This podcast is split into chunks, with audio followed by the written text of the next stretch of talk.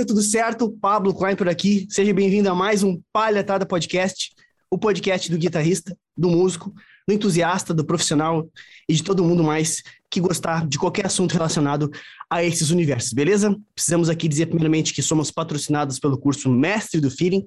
Os nossos apoiadores são MF Mode Custom Pedals, Kairos Pedalboards, La Roca Camisetas e Palhetas Schultz. Beleza, gurizada?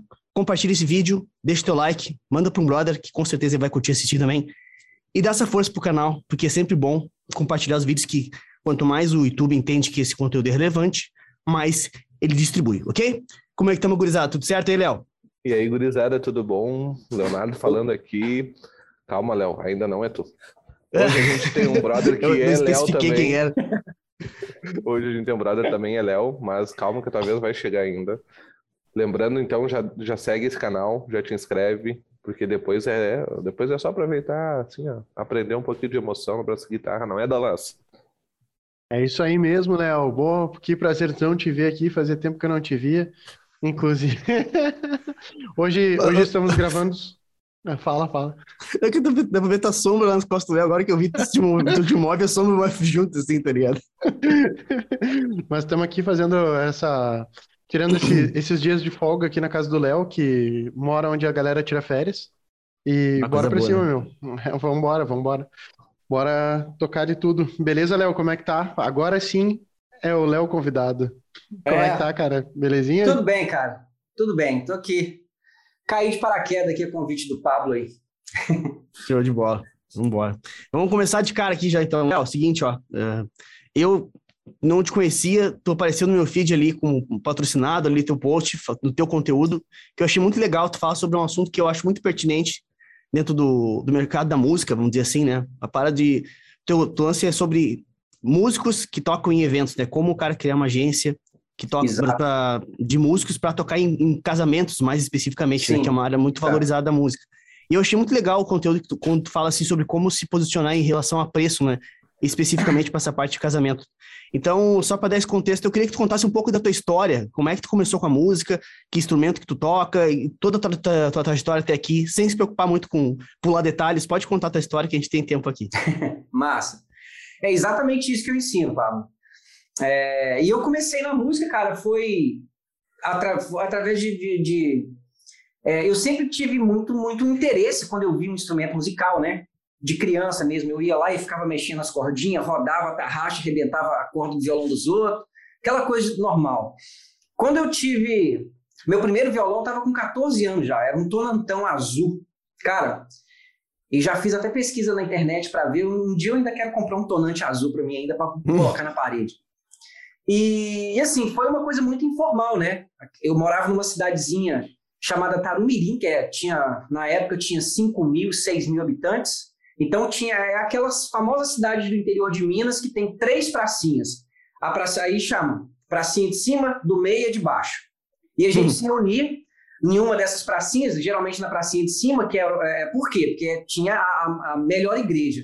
Então terminava a missa, saía todo mundo ali e a gente já se reunia e já e ali a gente ficava tocando violão, né? E aí a gente. É, enfim, eu fui aprendendo, vendo as outras pessoas, meus, os meus amigos que já tocavam, tocar e fui, né, de curioso, eu fui de supetão. Então eu aprendi, eu aprendi dessa forma.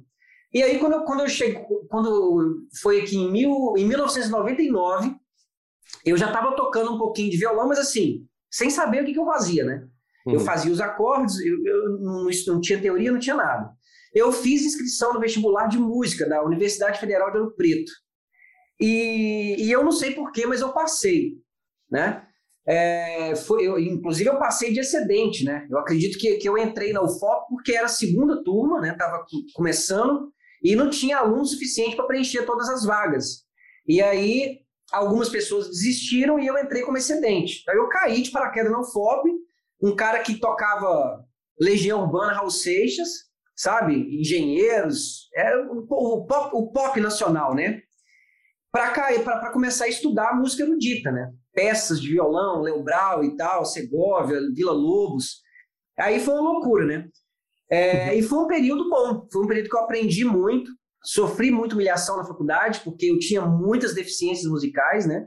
Eu não tinha, eu não sabia o que, que eu, não, eu, não, eu não tinha ouvido, eu não identificava afinação, é, eu não sabia o que, que era percepção, campo harmônico, eu não sabia o que, que era escala, eu não sabia de nada. E quando você, você entra numa instituição federal da música, isso, isso é uma falha, isso é o que acontece muito com música. Eu vi um podcast seu, né, você falando sobre é, um festival que você estava participando do, do, do uhum. e que o Marcelo Nova comentou Isso. e tal. Sim. Existe sim uma competição entre músicos, né, que eu, que eu não consigo entender. E eu sofri muito com isso, fui muito humilhado na faculdade, né? As pessoas liam partitura de cabeça para baixo porque eu não sabia ler partitura. E aí, mas eu, eu, sei que eu foi, eu aprendi muito porque eu consegui desenvolver um pouco no violão, graças a Deus. O pouquinho de técnica que eu tenho foi né, que eu adquiri nesse período de faculdade, mas acabou que eu não consegui. Eu tranquei a, a, a minha faculdade e voltei para minha cidade. E até então, que isso já era 2004, né? Já era 2004. 2003, 2003, 2004. E eu nunca tinha ganhado dinheiro com música, eu nunca tinha sido profissional. Eu tocava de graça. Lá em Tanumirim, a gente tinha bandinha de rock, a gente tocava em cima de caminhão de leite, em época de política, e tudo de graça. Tudo de graça, né? É, e quando eu voltei, quando eu vim aqui para minha cidade, que a partir de 2005, que eu estava tocando na igreja e tal, é que eu descobri, eu descobri esse mercado dos casamentos através de um convite que eu recebi para fazer um freelancer em um casamento, né? Cara chamou e falou assim: "Ó, oh, Léo, tô precisando de alguém para tocar violão, tocar violão para mim no dia tal, na igreja tal". Eu achava até que era missa, né? Eu nem sabia que era casamento. Para mim eu nem fazia ideia que casamento rolava grana e que casamento rolava num lugar onde o músico era valorizado muito mais do que nos outros mercados, né? E aí eu fui, quando eu cheguei era um casamento, eu falei, caramba, isso aqui é um casamento. Engraçado, eu falei, poxa, tocar em casamento que esquisito, né? Eu achava que cara ia casar na igreja e os músicos da igreja dele tocavam para ele. Eu achava isso. E eu, eu ganhei um cachê de, de 25 reais na época. O salário mínimo era 300 reais, se eu não me engano. Ah, não, e eu é falei bastante. que é. E eu falei, caramba, velho, eu não acredito. Esse cara me pagou 25 conto. Eu toquei sete músicas, velho. Sete musiquinhas. Porque era cerimônia religiosa, né? Até era, assim. Era na igreja que tu tava tocando? Na igreja. Era na uma igreja. igreja. E era numa igreja católica ainda, que você toca, tipo, 40 minutos. Você toca, tipo, 40 segundos de cada música. Você nem toca a música uhum. inteira. Sim. Falei, caramba, esse cara me pagou 25 conto. Só que eu, sim, eu sempre fui um cara meio meio assim, sabe, muito ligado nas oportunidades, né? É, e eu falei, não, se, se esse cara me, me, deu esse freelance para eu fazer isso, eu posso fazer o que ele está fazendo, eu vou, eu vou trabalhar também nesse mercado. Só que o que, que acontece? Nessa época não existia, a internet ela não era popular como ela é hoje, não existia os cursos online que existem hoje, né? É, e esses cursos, cara, esses cursos online são transformadores. Eu fiz faculdade de, de, de música que eu tranquei, que eu não, não concluí, mas eu fiz. Eu formei em letras, fiz pós-graduação em língua portuguesa, comecei a fazer faculdade de direito, tranquei no quinto período, mas nenhuma, nenhuma instituição dessa, que seja federal ou privada que eu estudei, transformou minha vida mais do que os cursos online que eu já fiz. Eu já fiz cursos em diversas áreas, edição de vídeo, marketing digital, é, tráfego, enfim, uma infinidade de cursos que eu tenho feito desde tem quatro anos que eu venho estudando para chegar no nível que eu cheguei hoje de colocar o meu curso, né? É, e são transformadores. E na época que eu comecei em casamento, não tinha. Não tinha nada disso, não tinha informação na internet. E quem estava no mercado de casamento mantinha sete chaves, não ensinava para ninguém. Tá? E eles, muito pelo, pelo contrário, eles te desmotivavam. Você falava, eu quero tocar em casamento, eles, eles riam na sua cara e falavam, você não vai conseguir. Tem concorrência, né? Não quero concorrência. É. não aí. quero concorrência, exatamente. E não tinha muita mesmo. Só que o que, que eu fiz? Eu estava na igreja, eu sempre, é, é, é, igual eu falei, a gente com inteligência você consegue tudo que você quer. Eu ofereci, né? Eu tinha um ministério de música na igreja e acabei pegando cinco casamentos com o meu ministério. Foi cinco eventos que eu fiz de graça. Por quê? Eu precisava conhecer o trabalho. Eu precisava conhecer o mercado. Eu precisava saber de dentro como é que funcionava. Porque até então eu conhecia o que as pessoas falavam para mim. E sempre falava coisa ruim. Eu falava, não, peraí, não é assim, né? É... Eu vou entrar dentro desse círculo aí e vou conhecer lá dentro do círculo como é que funciona. Será que é isso mesmo? E aí eu peguei esses casamentos e cumpri esses cinco, esses cinco eventos de graça é, com o meu próprio ministério, né? É, eles também, aceitaram e a gente foi. E, cara, com cinco casamentos que eu fiz, eu já adquiri experiência para continuar. E daí eu nunca mais parei. Tem, vai fazer 17 anos que eu tô nesse mercado, né? Eu já, eu já fiz mais de 2 mil casamentos. Muito casamento, cara, muito casamento. E nunca toquei em outra área. Eu sempre toquei em casamento. Eu não sei o que é tocar num show pago, assim, de fazer um show hum. com portaria, de fazer um show. Não sei. Eu só toco em casamento, que é onde eu é onde eu ganhei dinheiro, né?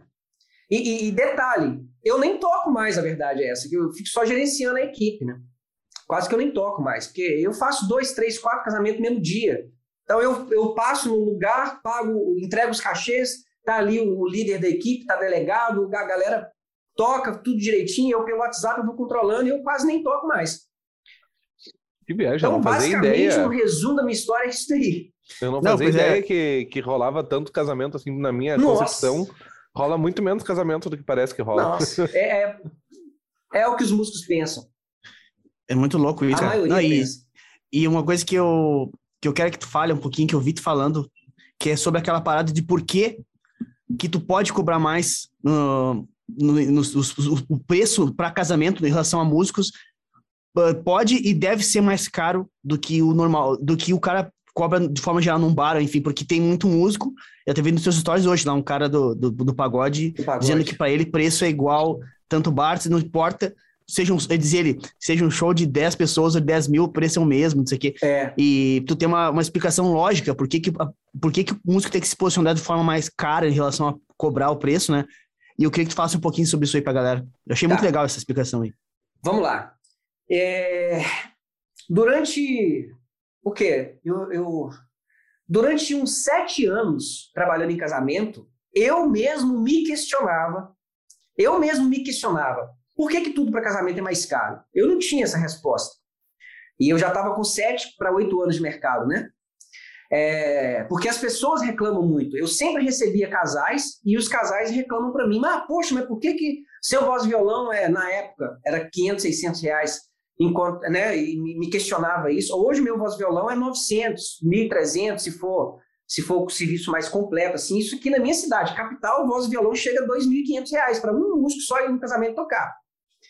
É e surreal isso. sempre é, e, e, e, eu, e músico não acredita. O que mais tem é músico comentando em anúncio meu, falando que eu sou mentiroso, falando que, enfim. Não acredito. É. E o que que acontece? Eles sempre me questionavam isso, Léo, mas tudo para casamento é mais caro, aquele papo, né, de quando a gente está fechando o contrato, e eu não sabia. Aí quando que eu descobri, quando que eu fui entender, ah, então é isso.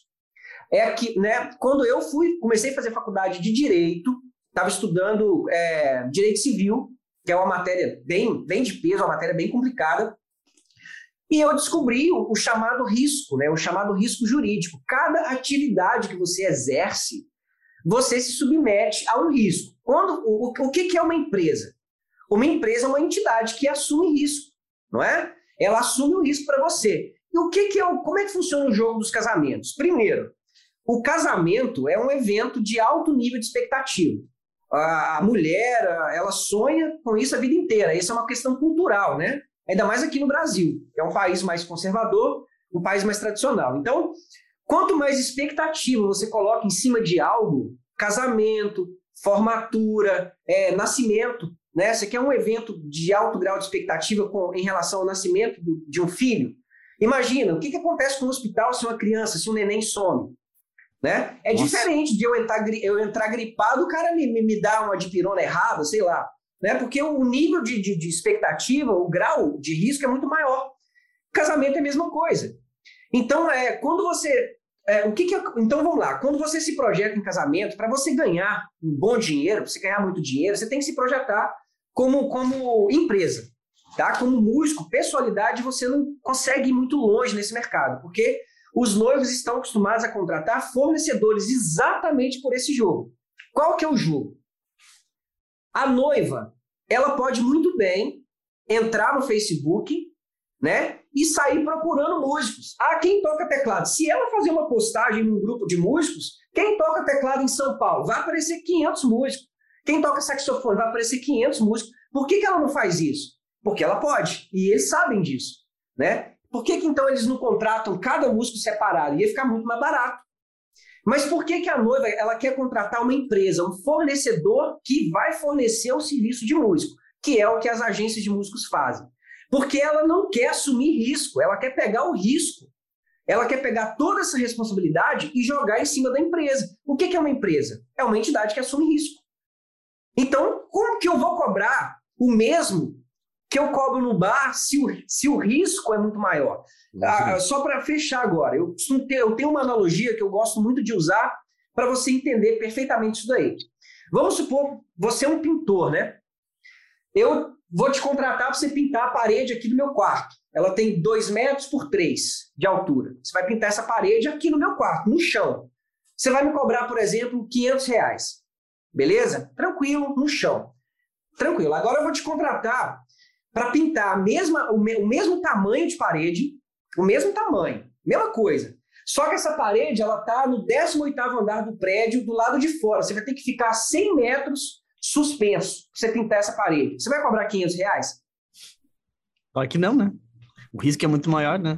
Tocar em casamento é pintar a parede a 100 metros de altura, cara.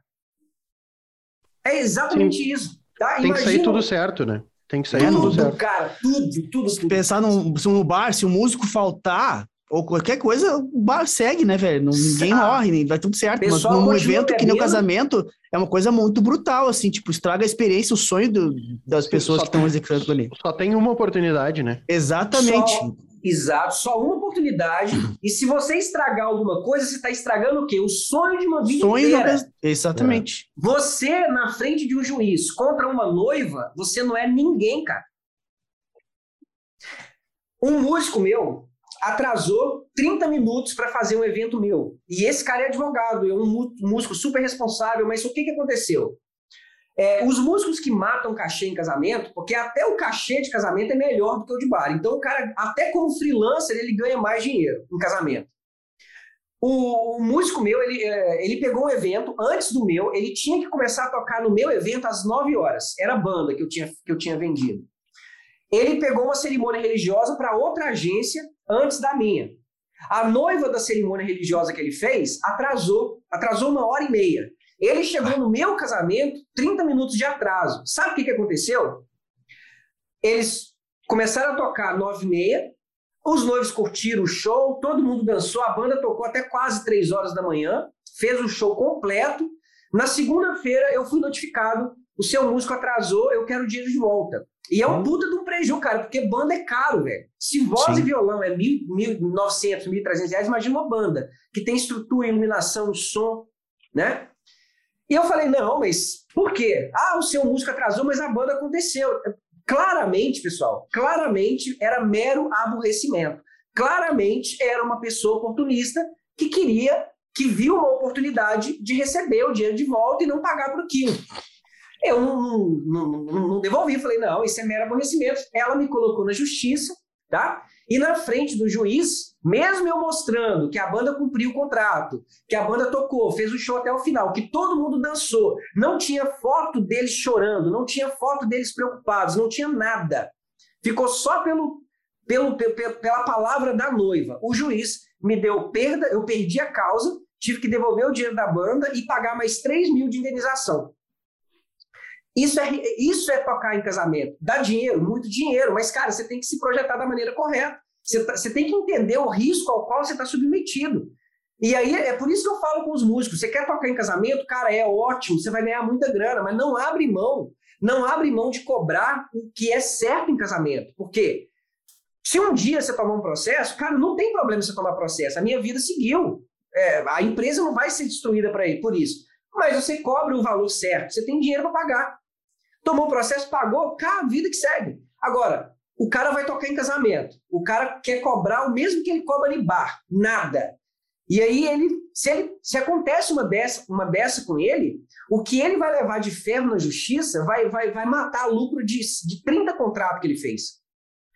Então esse é o, é o risco, é, é, é a, e isso, a, não, não, digo culpa, mas a razão disso é pelos, pró pelos próprios casais né, que colocam tanta expectativa em cima do evento.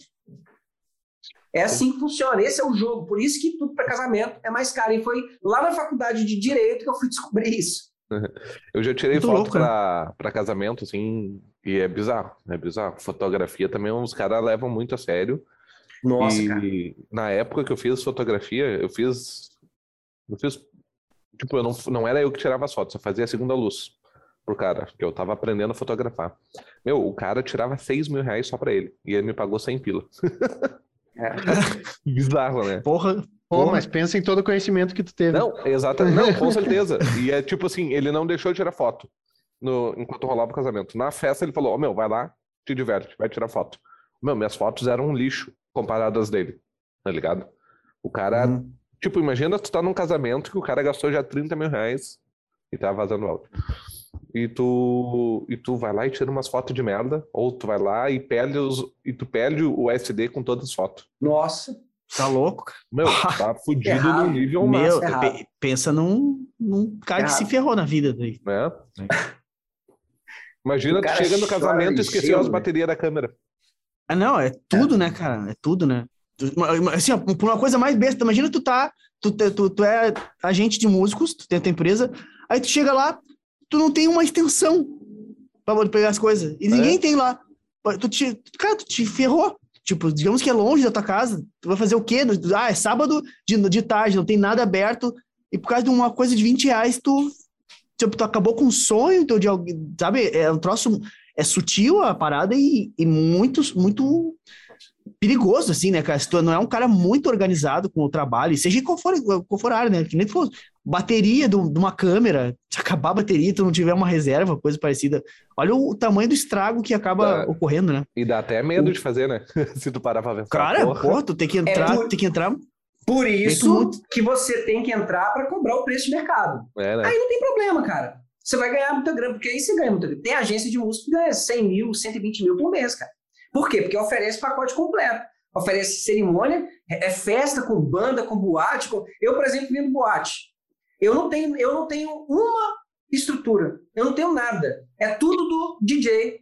Eu vendo, eu pego o pacote dele, vendo na minha agência, ele tem o preço dele para mim e eu tenho o meu preço para os noivos. Quer dizer, às vezes eu lucro, eu lucro mil reais em uma boate, mas eu nem vou lá na festa para ver. E, a, a, o trabalho é dele, a estrutura é dele, o equipamento é dele, entende? Eu só tenho com ele o quê? O compromisso dele cumprir esse evento. Agora, uma agência de músicos que é dono de toda a estrutura, igual aqui na minha cidade tem uma que é assim, é, inclusive ele é amigo meu, conterrâneo meu dessa cidade de Tarumirim que eu te falei. Ele é mais antigo do que eu no mercado aqui. Ele começou primeiro que eu, uns quatro anos. E olha, amigo meu, e não me ensinou quando eu precisava. Ele, ele fatura isso, uns 80, 86 mil no mês. Por quê? Porque ele é dono de toda a estrutura que ele coloca no casamento. Então é tudo uma questão de disposição que você tem. Mas Sim, você entrando uma... no mercado, cara, você não precisa ter medo. Cobra o preço de mercado. Ponto. Você vai ter um... dinheiro para cobrir qualquer prejuízo que você, se um dia você tiver. Entendeu? É, ele tem uma margem maior daí, né? Ele acaba exato, assumindo mais, mais risco também. Assume mais exato. risco. Isso aí que o Pablo falou. É, isso aí que o Pablo falou da extensão, aconteceu comigo uma vez o seguinte. É, eu tive um período que eu estava fazendo tanto casamento que eu não estava conseguindo me organizar bem. Aí a qualidade do meu serviço caiu bastante. Por quê? Eu estava fazendo casamento demais. Eu chegava no sábado, no dia 15 de outubro de 2015, eu fiz 10 casamentos em um sábado, na, no mesmo horário. Dois eram de manhã, oito foi, eram à noite no mesmo horário. Dez. Nossa, o meu recorde. O meu recorde. Uhum. E teve uma época, e aí o meu, o meu nível de qualidade começou a cair, porque eu não estava dando conta de me organizar tanto, né? É, e eu fui fazer um casamento em um sítio, era mais ou menos 40, 40 quilômetros daqui, da, da, da, da, minha sede, né, do, do escritório. Cheguei no sítio, eu não fiz a visita técnica, que eu costumo fazer quando eu vou tocar em algum lugar que eu nunca toquei. Né? A visita técnica para eu chegar, fazer o reconhecimento do local, ver se tem tomada perto de onde eu vou tocar, aquela coisa toda. Não fui, cara. Cheguei no casamento, era no sítio, eles colocaram a cerimônia religiosa no campo. No campo. Aí eu olhei para o lugar que tinha tomado, velho, 200 metros de distância, assim, quase. Sabe? A minha extensão não dava. E eu, na montagem de som, o que, que, eu, que, que eu tive que fazer? Aquilo. Se eu tivesse num bar, eu podia chegar e falar, ah, de boa, você tem uma extensão para me emprestar? Alguém. Eu vou esperar, o cara vai lá buscar. Cara, no casamento não tem esse negócio de esperar, você tem que resolver o problema na hora. Peguei o carro, voltei, andei 40 quilômetros, fui no, no, no, no, supermercado, comprei sete extensões. Foi 240 reais de extensão que eu comprei para emendar na minha, para chegar e montar o sonho e fazer a cerimônia religiosa. Quer dizer, você não tem, você não tem opção. Você tem que. Você viu um problema, você tem que resolver aquilo ali na hora. Porque se chegar a cerimônia começar e não tiver resolvido, você está no sal. Você está no sal. O bom é que tu tem as extensões até hoje nunca mais precisou comprar, né? Não, agora eu tenho uma de 200 metros aqui. Eu, tu comprou uma de 200 metros, né? O tamanho da extensão. Exato. Um carro para carregar a extensão, o carro é, a extensão aqui. É, isso, exatamente. é, cara, mas eu já dei, eu passei muita coisa. Eu já fui, eu já andei 100 quilômetros para bus buscar pasta de repertório para o músico que não tocava Meu sem pasta. Meu Deus do céu. Ah, verdade. Nossa. Ô, cara, deixa eu te perguntar uma coisa. coisa. E, e, nessa parada da, tipo assim, que eu acredito que a maioria das pessoas, né, os casais, enfim, não tem tanta percepção de forma geral, assim, né? Se o músico é um puta músico ou se é um músico mediano. Às vezes até o cara é meio ruim, tá ligado? Passa meio batido. E já aconteceu de tu ter um problema com alguém que reclamou porque achou o músico ruim? Alguém que tá da, da tua confiança, ou de repente alguém que, que era novo pra ti, teve problema, como é que. Nunca passou por nada parecido com isso em relação à qualidade do músico em si? Cara, eu acho que uma vez. É, é, tem, eu tô, tô, tô, tô varrendo a memória aqui. Eu tenho na minha memória um evento que eu fiz que uma noiva reclamou do cantor. Hum. Mas imagina, quase 17 anos, mais de 2 mil casamentos que eu fiz. Isso sim, não, sim. não acontece. Esse cantor, o que que acontece? Ele realmente, é, ele cantava muito mal, assim, sabe? É, muito, muito mesmo, muito mesmo. Desafinado. É, o cantor, ele não tem que saber fazer melisma, apogiaturas, coisas claro. é, da, da, show, mas ele tem que ser pelo menos afinado, fazer o feijão com arroz. O casamento com é isso. Isso. Casamento é lugar para você fazer um feijão com arroz, cara. Sabe assim? E esse cara, ele não tinha afinação. E eu coloquei ele no evento meu por causa disso que eu, que eu te falei. Eu estava fazendo tanto casamento que meu nível de qualidade caiu um pouco. Por quê? Eu não estava tendo mais controle de, dos músicos que eu estava colocando para trabalhar pela minha empresa. Tinha final de semana eu estava com 35 músicos trabalhando para mim, fazendo freelancer, né? Trabalhando não, fazendo freelancer. E esse cara, foi indicação de uma cantora que fazia casamento para mim, que falou: Léo, meu marido canta. E aí é, é indicação de, de, esposa, né? O meu marido canta. É igual a, mãe falar: ah, meu filho canta. Você confere, confere. Eu não conferi e coloquei ele no evento. Então, quer dizer, ele estava, não sei se ele estava aprendendo ainda, não sei se ele estava estudando ainda. E eu lembro dessa reclamação. Eu acho que foi uma vez, mas isso não é comum, Pablo. É, não é comum, e eu já, já vi violinista tocando desafinado, já vi saxofonista tocando com, a, com o sopro, a, o ar saindo no saxofone, aquele negócio. Uhum. E noiva chorar, chorar, tava lindo demais. Isso não, é, isso não acontece muito em casamento, não. Aquele meme da flauta, da musiquinha do. é, é tipo isso. Mas pior que é muito engraçado essas coisas quando falha, assim, do... aquela falhada do ar, assim, é, é triste, né? Acontece o seguinte, às vezes no, nos, nos, convidados, ou se o músico, ou se o noivo ou a noiva for, for músico, às vezes um, uma percepção melhor, mas quando é os noivos, eles estão tão envolvidos na, na, emoção ali do evento, que eles não, eles não percebem isso. Agora, músico, você sabe como é que músico é, né? Músico claro, tá convidado, sim. tá na plateia e tá vendo outro músico, ele fica assim, ó. O casamento sim, tá acontecendo sim. aqui, ele tá assim, ó geralmente esperando errar, né? Errou agora. Aí, errou, é. olha, olha, olha, desafinou. Lá, errou agora. Aí você vê o cara no convidado falando assim, olha lá, ó, ó, ó, desse jeito. Isso aí é normal, isso aí acontece. É normal, né, cara? Isso é, é normal. Mas né? isso não, não é reclamação dos noivos, isso é uma coisa, é um evento que acontece ali no, no, no, nos convidados e tal. Outra coisa que é, que é interessante, né, é o, o músico que às vezes, que de repente o cara é muito bom, um bom músico assim, e tem que saber se posicionar, né? Porque num evento desse, tu tá para trabalhar e tu não pode ser o centro das atenções, tá ligado? O centro das atenções são os noivos. Então, tipo, às vezes, imagina uma situação assim, o cara, de repente, é um puta cantor, vamos dizer, e o cara começa num momento assim, chave, começa a querer, de repente, botar um monte de melisma, coisa assim, e botar umas notas agudas, sabe? E isso é uma coisa que o cara tem que saber, saber posicionar, né? Às vezes o cara é um puta músico, puta cantor, mas, tipo, tá tentando roubar a cena, né? Isso é uma coisa, é outra coisa que o cara tem que saber se ligar, né? É, isso é uma falta de, de bom senso e uma falta de educação no evento, né? Total, é, total. Eu, não, músico, é, já aconteceu, começou a acontecer isso comigo uma vez, eu tinha uma cantora, é, inclusive ela até participou do, do The Voice, é, chama Nívia Paula, ela canta muito, tá? E ela começou a... Não, não, não foi a Nívia, não, não foi a Nívia, cara. Não, não, não vou ser injusto com a Nívia, não, porque a Nívia é extremamente educada. Foi uma outra cantora, é, eu não sei se era Joyce o nome dela, ela é essas cantoras gospel que tá que, que gosta de, de, de, de uhum. sabe, de chegar lá no sim, alto, sim. de fazer melissa sim, e tal. Sim, sim, sim. É, e eu, na minha agência, eu nunca deixei. Por quê? Porque é exatamente isso que você falou, o foco são os noivos, tá? Mas ela faz isso em outra agência aqui, na agência que ela toca mais, ela faz isso, né? Hum. É, porque ah, o, o, dono, no caso, o dono dessa agência, ele não tem esse, esse direcionamento. Eu acho isso uma falta de, de delicadeza ali no evento, uma falta de educação mesmo, para ser um pouco mais duro, né? Você, igual, igual cantora e com roupa curta no casamento, para cantar. Poxa, tá acontecendo um casamento aqui, todo mundo tá olhando a mulher com um vestidinho ali, com os pernão para fora. Cara, isso não faz sentido nenhum no casamento, né?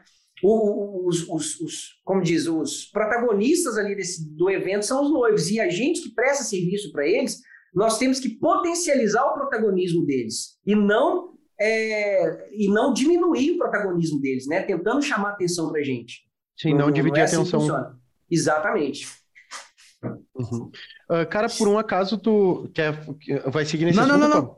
Não, não, uh, pode, pode, pode. Uma, uma, uma, dúvida que às vezes me, me, me bate assim. Uh, por um acaso tu já fez algum casamento de alguma pessoa mais famosa, assim, alguma coisa? Porque uma dúvida que eu tenho assim, cara, vai chegar num casamento, tu vai para um casamento, uh, dependendo do, da, da, da pessoa, ela gosta de se expor ou não gosta de se expor, né?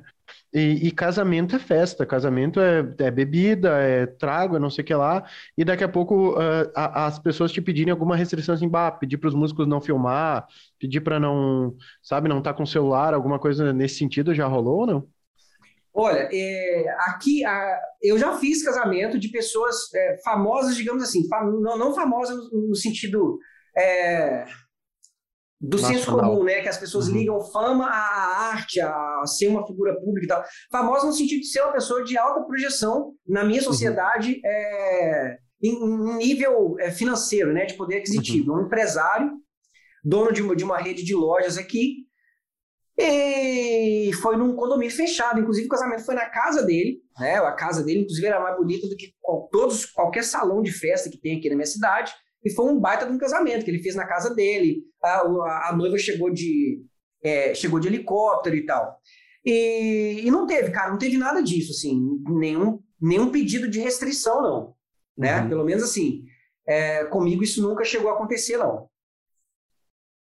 É, porque eu, eu, fico nessa, nessa dúvida, assim, né? Porque pega, daqui a pouco, lógico, é como eu disse, tem quem gosta, quem não gosta de, de se expor, mas Isso. o, mas o, uh, eu fico pensando assim, pá, um jogador de futebol, por exemplo, o cara vai Eu acredito pra... que nesses casos deve ter sim restrições. Deve ter, uhum. porque deve rolar muita coisa e que se, se, se tornar público, né? Às vezes até por questões contratuais que o cara tem, como patrocinador ou com alguma outra coisa.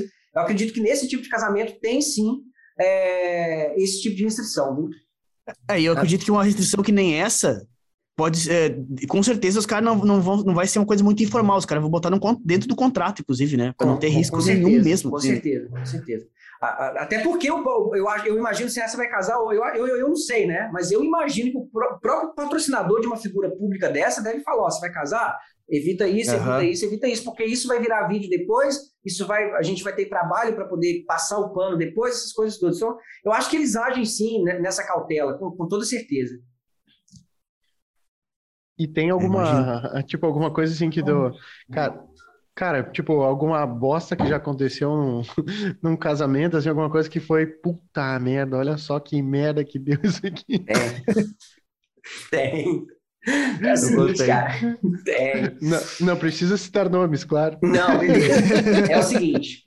Primeiro que, é, vou, vou, só citar uma coisa rápida, que é uma coisa que eu já vi, né? Mas também foi, eu tenho dois casos só. Você vê como é que é muito pouco, né? Dois casos só. O primeiro, eu vi uma briga em um casamento, porque no, no na festa tava um, um ex-namorado da, da, da, noiva lá, e parece que os dois ainda não eram tão ex, não. Parece que estava, eles ainda estavam. É, parece que era um ex-amante, sabe? É, era mais amante do que ex. E aí os dois, o noivo, o atual noivo e esse cara, toparam uma porrada dentro do casamento, né? E a gente ficou, os fornecedores ficou tudo assim, sem entender, e eles rolando na grama. Um negócio Nossa. muito engraçado, cara. Eu já, eu já vi isso acontecer. Já. É uma tragédia, é uma tragédia, mas deve ser lindo de ver, né? Nossa, cara, eu, eu, eu vou ser sincero. E você olha, aí eu olhava pro DJ, que a boate eu tava fazendo também. Eu olhava pro DJ, o DJ assim, ó, olhando assim, segurando para não rir, bicho. Todo mundo segurando para não rir, eu segurando para não rir. E os convidados separa e os fornecedores. Aí o pessoal, as meninas da cerimonial entravam lá para dentro do, do, do, do, do, do, do buffet, o lugar onde fica a comida, para rir. Um negócio foi um negócio engraçado. Foi engraçado, e, realmente. E o som, o ah, som para nessa situação, para você tudo, segue cara. tocando. Para tudo, para tudo. Ah, fica todo mundo sem saber o que fazer, eu né? Não, cara, não sai da minha memória os dois rolando assim, ó, na grama. Sabe assim, Caraca, rolando assim, que é muito Ô, meu, engraçado. O seguinte, eu vou, vou te dar uma dica. O noivo é. e a noiva são protagonistas. Vocês têm que ter uma, uma playlist preparada para esse tipo de momento. para esse tipo de coisa. Pior, né? Rock boa, tá ligado? Cara, Galera, combina com a cerimonial. A cerimonial não mandou brigar ainda. Combina com ela, tem a hora uhum. certa pra tudo. A ah, mãe nem só. jogou o buquê ainda, pô. Vocês já estão fazendo isso se uma simples uma coisa relacionada assim à música dá um dá marca a memória das pessoas imagina uma coisa desse nível né cara nossa, tipo cara, nossa. nunca mais as pessoas esquecem associam Velho. de forma constante tu vê a pessoa na rua ó, ó, o, do casamento lá que Agora, tá, tá louco o que já aconteceu comigo que foi uma única vez e que foi uma, uma, uma, experiência que eu aprendi muito com ela e mudou toda uma política de trabalho depois, depois desse evento, é, e, inclusive, os meus alunos, eu, inclusive, oriento muito sobre isso. Aconteceu comigo o seguinte: eu fui atender um, uma noiva uma vez, e eu sou um cara assim. Eu nunca fui muito. É, eu sempre fui muito mão aberta, sabe assim? É, e sempre fiz questão de atender cada casal pessoalmente. Eu sempre fiz questão. Hoje em dia a gente está muito nessa era, depois né, desses eventos que aconteceram, a gente está muito. Hoje em dia é muito comum o casal fechar com você pela própria internet, pelo próprio e-mail, você, você faz assinatura digital e tal. Mas na minha época era muito olho no olho mesmo. E essa, essa noiva, ela era de uma cidade vizinha minha, fica mais ou menos uns 67 quilômetros de distância. E ela falou: Léo, quero muito contratar a sua agência, combinações aí, não sei o quê. Ouvi falar muito bem, já entrei na sua página, vi vídeo e tal. Beleza? O que, que eu fiz? Eu fui lá na cidade dela, Peguei o carro e fui lá atender ela, sem, sem saber que ela ia fechar. Né? Eu confio muito no meu trabalho, no meu atendimento, eu sou um cara muito confiante. Então eu fui, porque eu sabia que eu ia voltar com um contrato fechado. O que, que aconteceu? E por que, que eu, é importante eu contar essa história para vocês desde esse, desde, desde esse momento? Porque tudo começou aí. Quando eu cheguei na casa dela, é, sentamos na mesa, tava ela, os pais dela.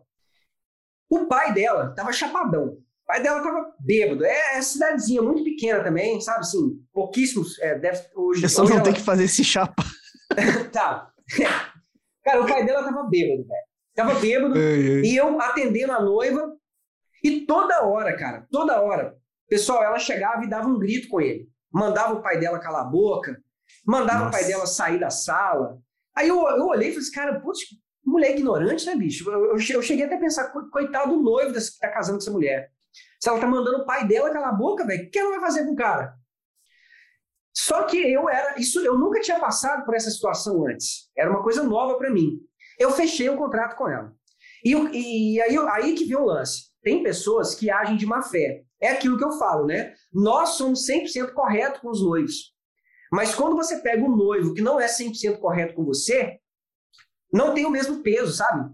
Fala assim, aí ah, eu vou pegar esse casal, vou colocar na justiça, vou meter o pé. A gente uhum. não faz isso. A gente simplesmente engole o sapo e passa para frente. A gente muda a página, sabe? E ela, é, o meu serviço de voz, ela me contratou, o, a, os músicos para a cerimônia religiosa me contratou o voz e violão para recepção. Recepção é a festa.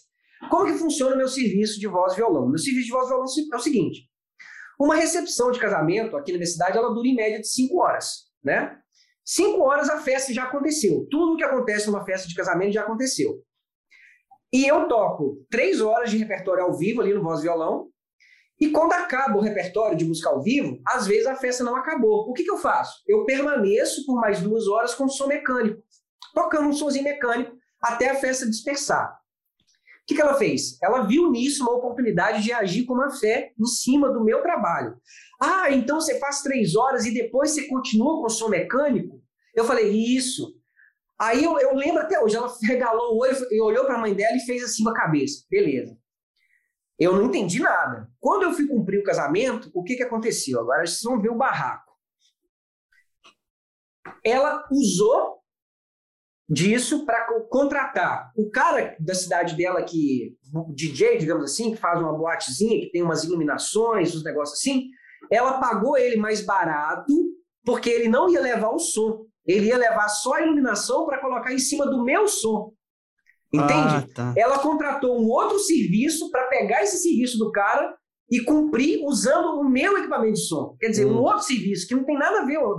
Uma coisa é o meu voz violão, outra coisa é a boate que ela contratou. Se ela contratou boate, o cara da boate tem que levar o som deles.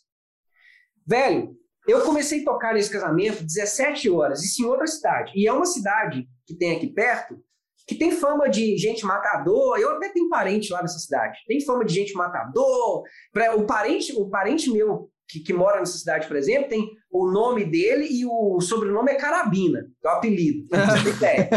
Sério mesmo?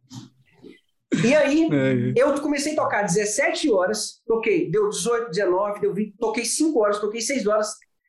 Quando, quando tava chegando ali mais ou menos 11 horas da noite, e eu, eu tocando, uh, eu comecei a perceber que a festa já tinha acabado, né? Os convidados já tinham ido tudo embora tinha mais ou menos umas 15 pessoas que eram o pessoal do Goró, que estava chapado uhum. mesmo.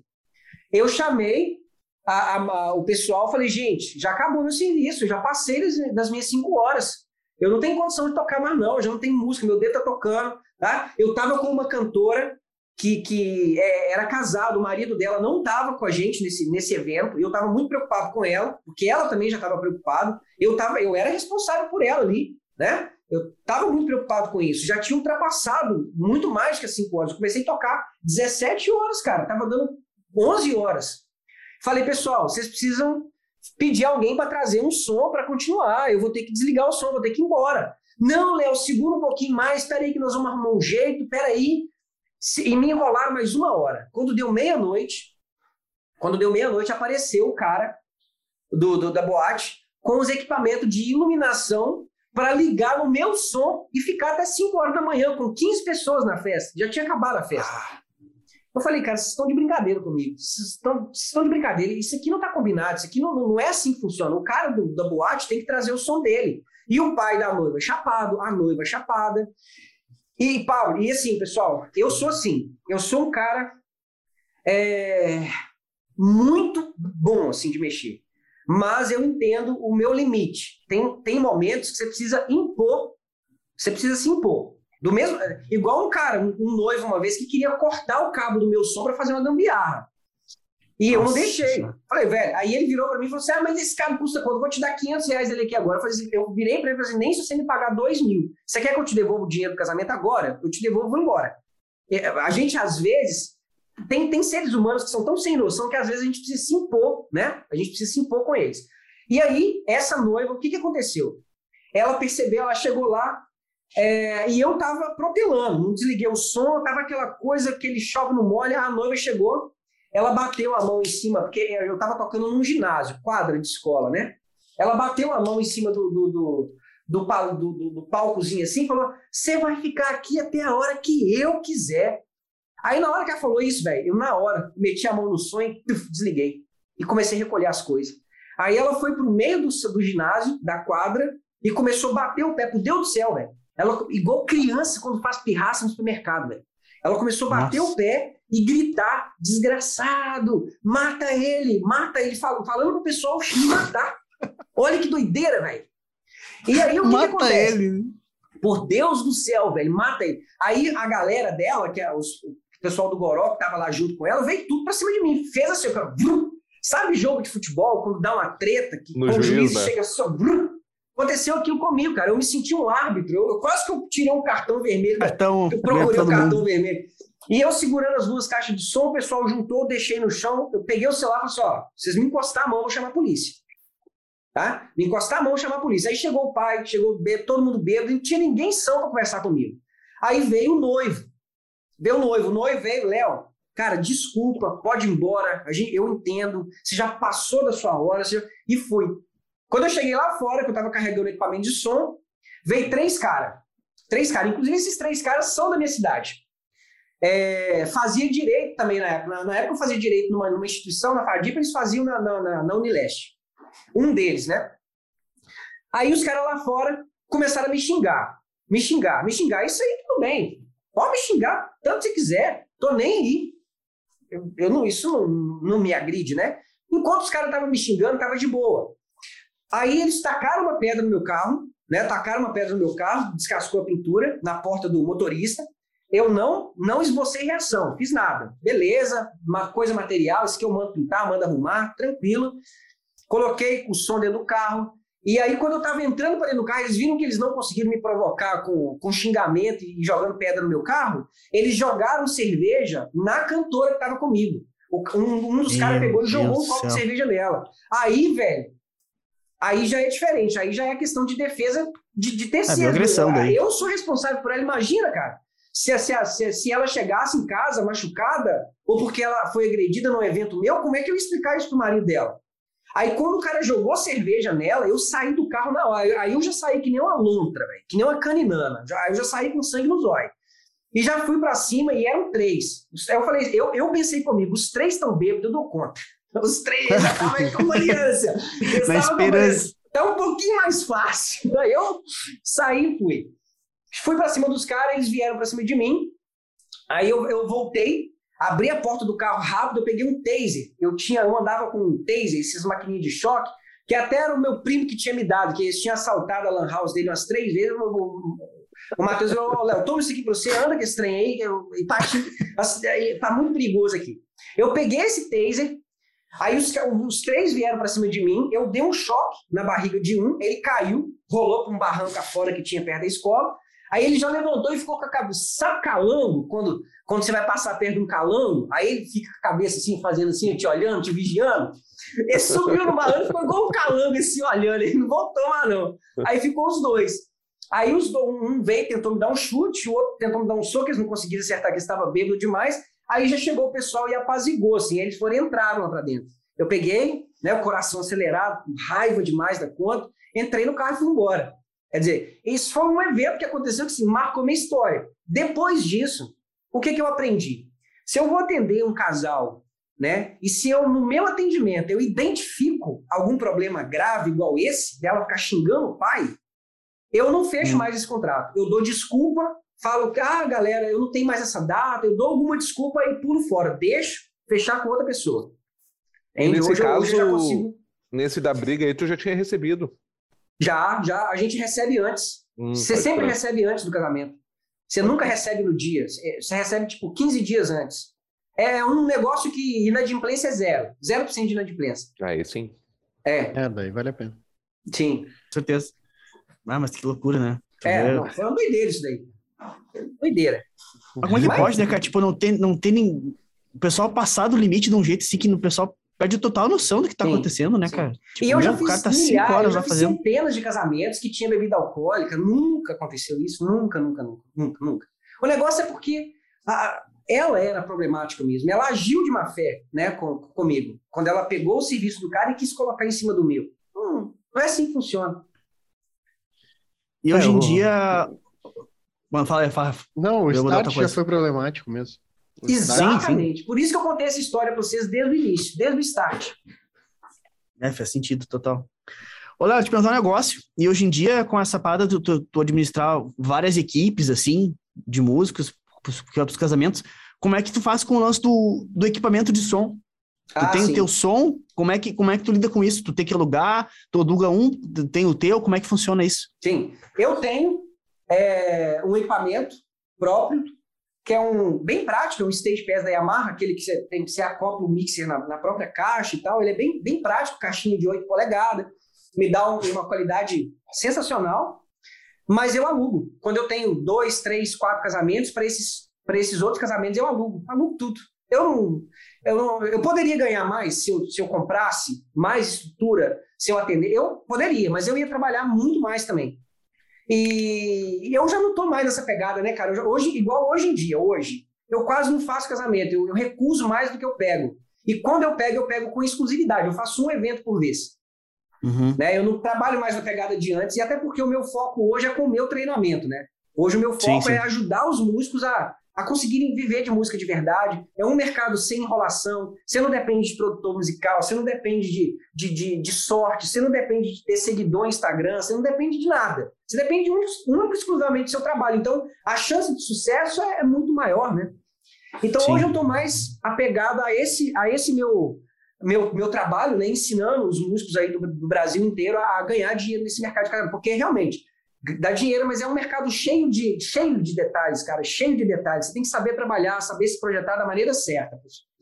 Imagina. É, então eu aluno. Cara, aluno. Legal. E, mas esse equipamento que tu tem, tipo, 8 polegadas, esse é um equipamento caro, né? Porque é, o equipamento ele, ele é que manda som, que manda bastante som, fácil Nossa, de carregar, cara, e pequeno você, geralmente é coisa cara. Não, você não conhece o Stage Pass da Yamaha, não? Por nome assim, não tô ligado. Talvez tenha visto já. Opa. Eu bem o microfone aqui, peraí. Só te dar uma. Cara, eu monto esse som. Vocês estão me ouvindo aí ainda? Sim. sim, sim. Eu monto esse som com 7 minutos, menos de 10 minutos. Só tirando aqui pra você. Ah, coisa boa. É, pra, em casamento, cara, você tem, o negócio é praticidade, sabe? Às vezes, você vai fazer um casamento, você tem tipo. Você tem tipo 15 minutos para você poder montar o som e a sua equipe começar a tocar. Tá vendo aqui essa caixinha? Ela tem 8 polegadas, tá vendo aqui? O alto-falante dela tem 8 polegadas. Que legal, meu. Nossa senhora, Ela me dá mais grave, mais grave do que o Neo Antera Ataque de 12 polegadas. E detalhe, ah, grave massa. com definição, que bate no peito, grave com qualidade. Sim. Aqui é o mixer dela, ó. Você tem esse mixerzinho aqui.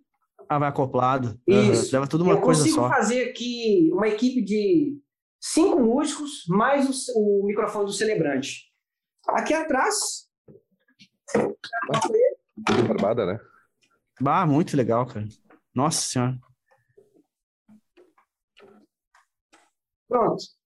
Eu posso deixar aqui. São duas caixinhas, né? Cada uma tem 200 RMS. E, cara, sete minutinhos, dez minutinhos eu já montei o equipamento de som. Não tem trabalho nenhum, eu não chego nem suar. Isso aí devia se chamar, se devia se chamar kit de casamento. Pois é, é pois é, kit de casamento. Verdade. E hoje um stage pass desse, é, ele tá na faixa, na internet, né? Se for lá em loja, é, passa de 10 mil. Na internet Sim. você acha ele a 7.800, por aí, 8 mil. É.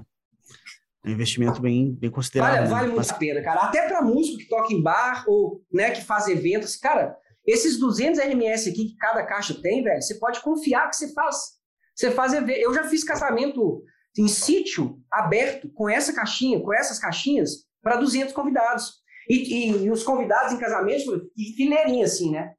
E o som chegava com qualidade lá na última fileira, por causa do, do SPL dela, é muito bom.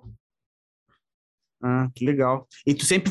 Esse equipamento aí é para tipo, a, a, parte mais. Uh, de cerimônia, no caso, né? Cerimônia pra banda, religiosa e, e, recepção, se for voz, violão, trio ou Ah, sim. Quando é banda, aí eu já alugo o som para banda. Porque aí já tem que ter retorno, já tem que ter micro, microfonar claro. bateria, aí já é outra, claro. outra, outra estrutura. Esse, esse kit não tem. Os trios que tu fala, o quarteto nunca é com bateria, é sempre a parte mais de, de, or, de, orquestral ali, de violino, ou violão, ou, ou teclado. Ou percussão, Opa. carrão, por exemplo. Tem uns carrão que você pluga, né? Ou sim, também sim. bateria eletrônica também. Ah, tu já fez com bateria eletrônica? Já, já faço trio com bateria eletrônica quarteto. Vai ser legal. O quarteto eu chamo de mini banda, né? Por exemplo, o casal ele não tem, ele não tem tipo 15 mil, 18 mil para contratar uma banda.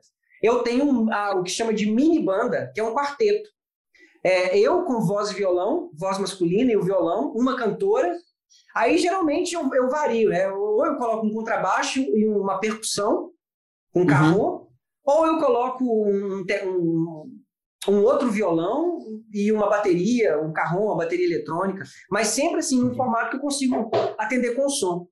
O, Perfeito. o problema do som, cara, é mais é a bateria e o, e o contrabaixo mesmo, né? Assim. é, que você tem que microfonar ela, você já exige um equipamento mais, mais interessante, assim. Que legal. E na maioria das vezes, então, tu consegue suprir a necessidade com esse teu equipamento, porque não é, eu, eu, acredito né, que não é todo casamento que tem uma, que tem uma estrutura, um, que eu tenho um tamanho assim que vai permitir uma banda, porque além Sim. do orçamento, realmente tem que ser um lugar maior, assim, né, para atender. Então, eu acredito é. que esse formato, assim, é bem mais usado, né, pelo que tu tá falando, assim. Vende muito, vende muito. É, é realmente, tem, tem, tem, tem casais que são limitados pelo orçamento e tem casais que são limitados pelo lugar que vai casar. Às vezes o casal ele tem grana para contratar a banda, mas ele vai casar num lugar que é importante para eles. E esse lugar, ele não tem espaço para comportar uma banda. Então eles acabam abrindo mão de contratar algo mais top, digamos assim, né, uma estrutura mais bonita, para casar num lugar que sentimentalmente e emocionalmente é importante para eles. Certo.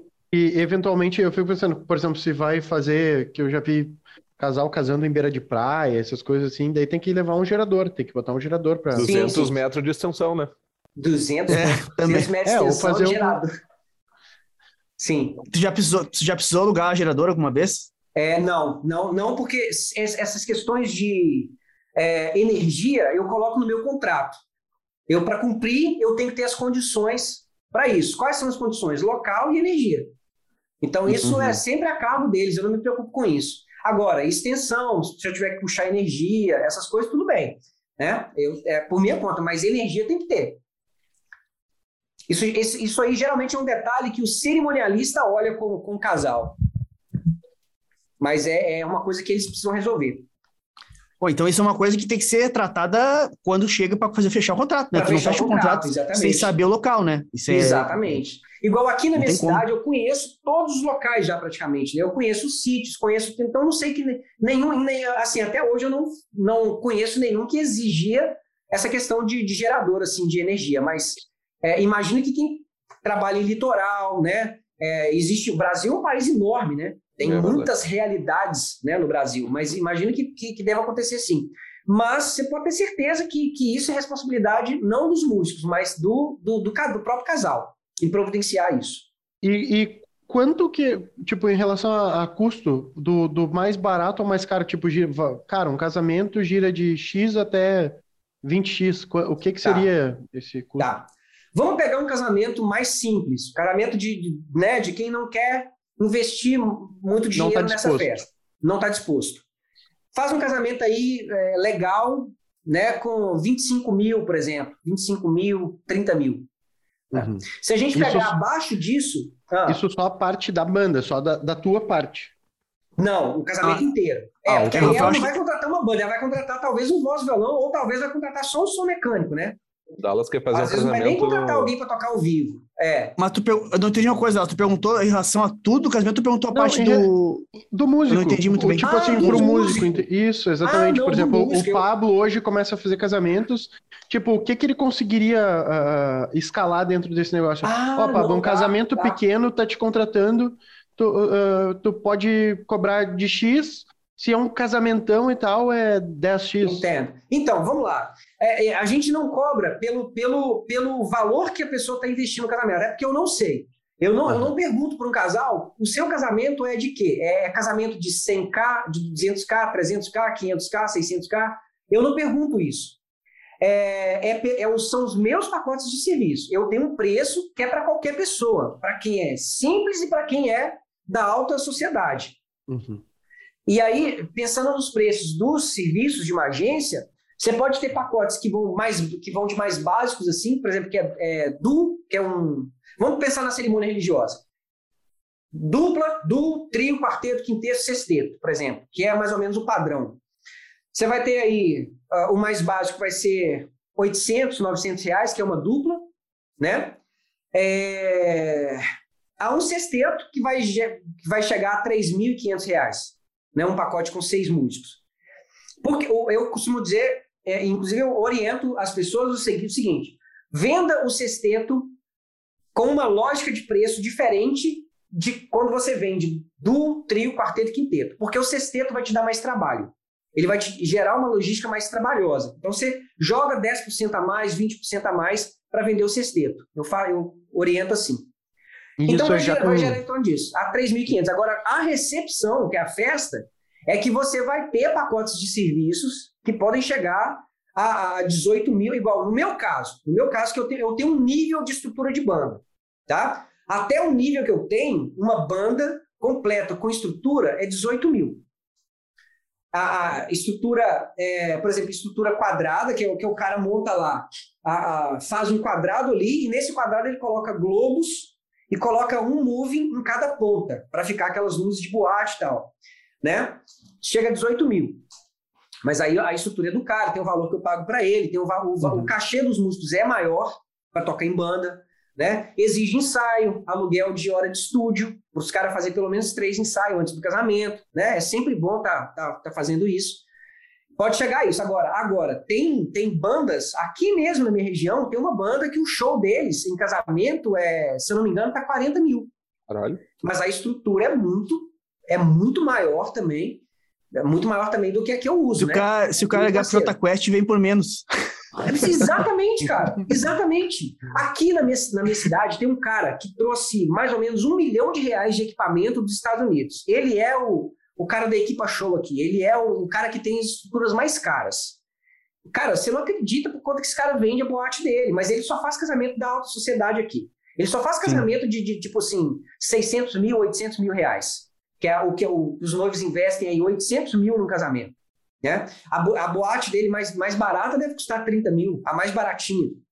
Ele tem estrutura que ele coloca coisa no chão, cara. Você acha que você tá, você acha que você tá em no ano de 3 mil. Você, acha que você está lá no futuro, assim, tem umas coisas no chão que eu nunca vi aquilo. Cara, casamento tem cada estrutura que vocês não acreditam, velho. Vocês não acreditam. Que loucura, Cara, músico né, faz show em casamento. Músico faz show em casamento que você não vê músico fazendo em festa de prefeitura na, na, na rua. Não, eu acredito, pelo que tu tá dizendo, Sim. deve ser mais ou menos isso mesmo. E, cara, e essa parada da, da banda, como é que funciona? Tu, digamos na tua agência, tá? Sim. Na tua experiência. Tu tem uma banda fechada, assim, ó, é, essa é a banda que eu contrato para fazer, ou tu monta músicos para ensaiar e fazer um show. Como é que funciona Exato. isso? Exato. Nunca tem nada fechado. A noiva, bah. é por isso que eu tô te falando. Né? Qual do é zero o negócio? Do zero. É, tem, às vezes eu coloco a mesma galera, depende muito. Mas é por isso, a noiva contrata a sua empresa. Por isso que a maneira de vocês projetar em casamento é isso. Assim é, é o melhor modelo. Por quê? Se eu tivesse uma banda fechada, se eu tivesse uma banda fechada, com músicos fechados, eu já não seria dono do negócio, seria meio que tipo uma sociedade. Porque banda, quem que é dono da banda? Né? Se é uma banda fechada, todos os membros são donos dali. Né? Sempre vai ter alguém okay. que vai se destacar. A noiva sempre vai gostar de alguém, porque ela vai ver aquele músico sempre. Ela entra na página da minha empresa e ela vê aquele mesmo músico cantando sempre. Ela vai apaixonar com aquele cara, com aquela voz. E ela Entendi. vai vir na minha empresa para contratar aquele cara. E aí uhum. ela me gera um problema. Porque se no dia do casamento aquele cara não pode, eu tô no sal. Então, ela tem, então eu sempre mantenho essa, essa estrutura de empresa, porque a, os, o casal tem a consciência de estar contratando a minha empresa para prestar o serviço que ela quer. A qualidade dos músicos, a qualidade da estrutura, a qualidade do som é por minha conta. Não, não, eu não coloco o nome de músico nem contrato, não coloco nada. É a minha empresa que ela contratou, sou eu que vou prestar o contrato. Então ela não tem, ela não tem argumento, eu não dou respaldo para ela falar, Léo, mas aquele músico não estava no meu casamento. Não, mas você não contratou aquele músico, você contratou uma empresa. Eu levei a banda.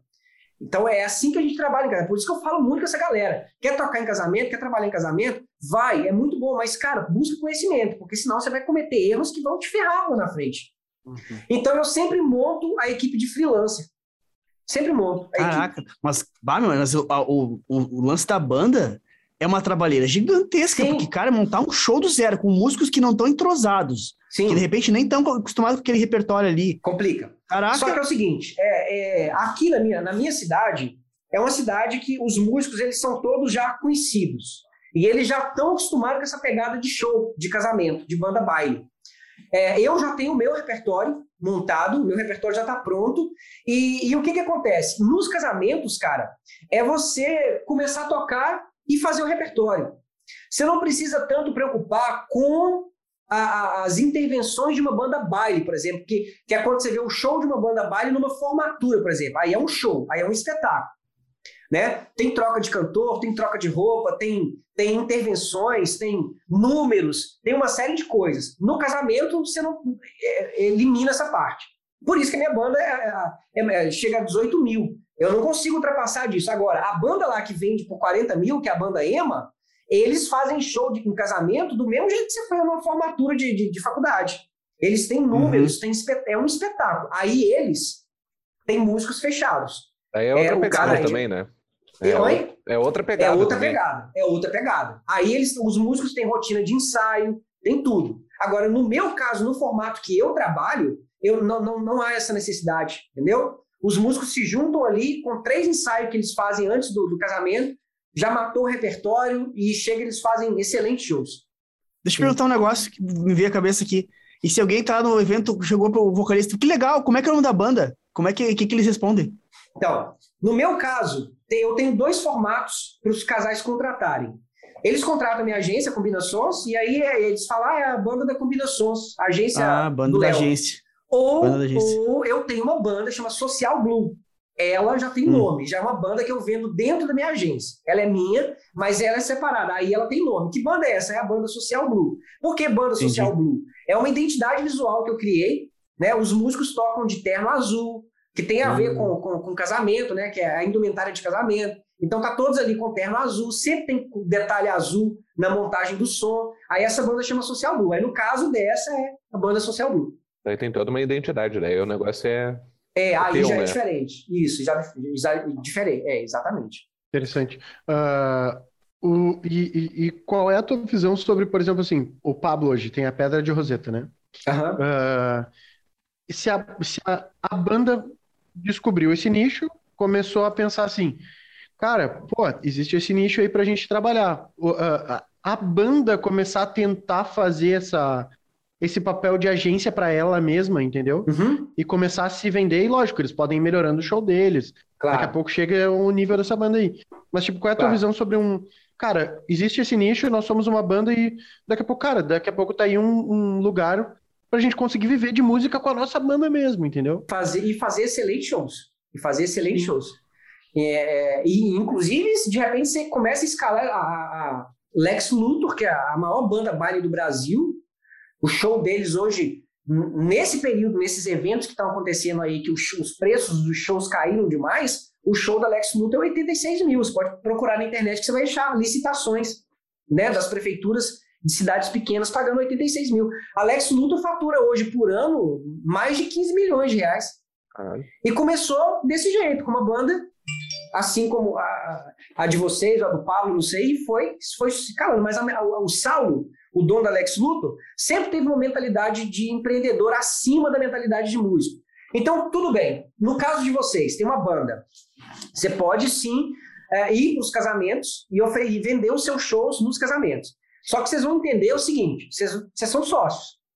Não é o esquema de agência. Quando eu vendo a minha banda, eu, eu pego os músicos e pago o cachê deles. Eu vendi a banda por 18 mil, eu tiro tantos mil reais, por exemplo, eu tiro 4 mil, pago a estrutura mais o som, pago 350 de cachê para cada músico. Né? Eu não ganho o mesmo que eles. Por quê? Uhum. Porque eu sou dono do negócio. Eu assumi os riscos. O contrato está no meu nome. Se vocês entrarem como banda, vocês vão entrar como sócios. Ué, vamos, vamos supor, vocês vão, vender, vão começar vendendo o show da banda de vocês, por exemplo, por 7 mil reais. Né? Vocês vão ter o custo. Eu não sei se vocês têm estrutura, se já tem som, se não tem, se não tem lugar. Mas, enfim, vocês vão calcular o custo, no caso de vocês, é a estrutura, né? E o, o lucro é rateado entre a banda. Por quê? Porque é uma banda, é, é sociedade, né?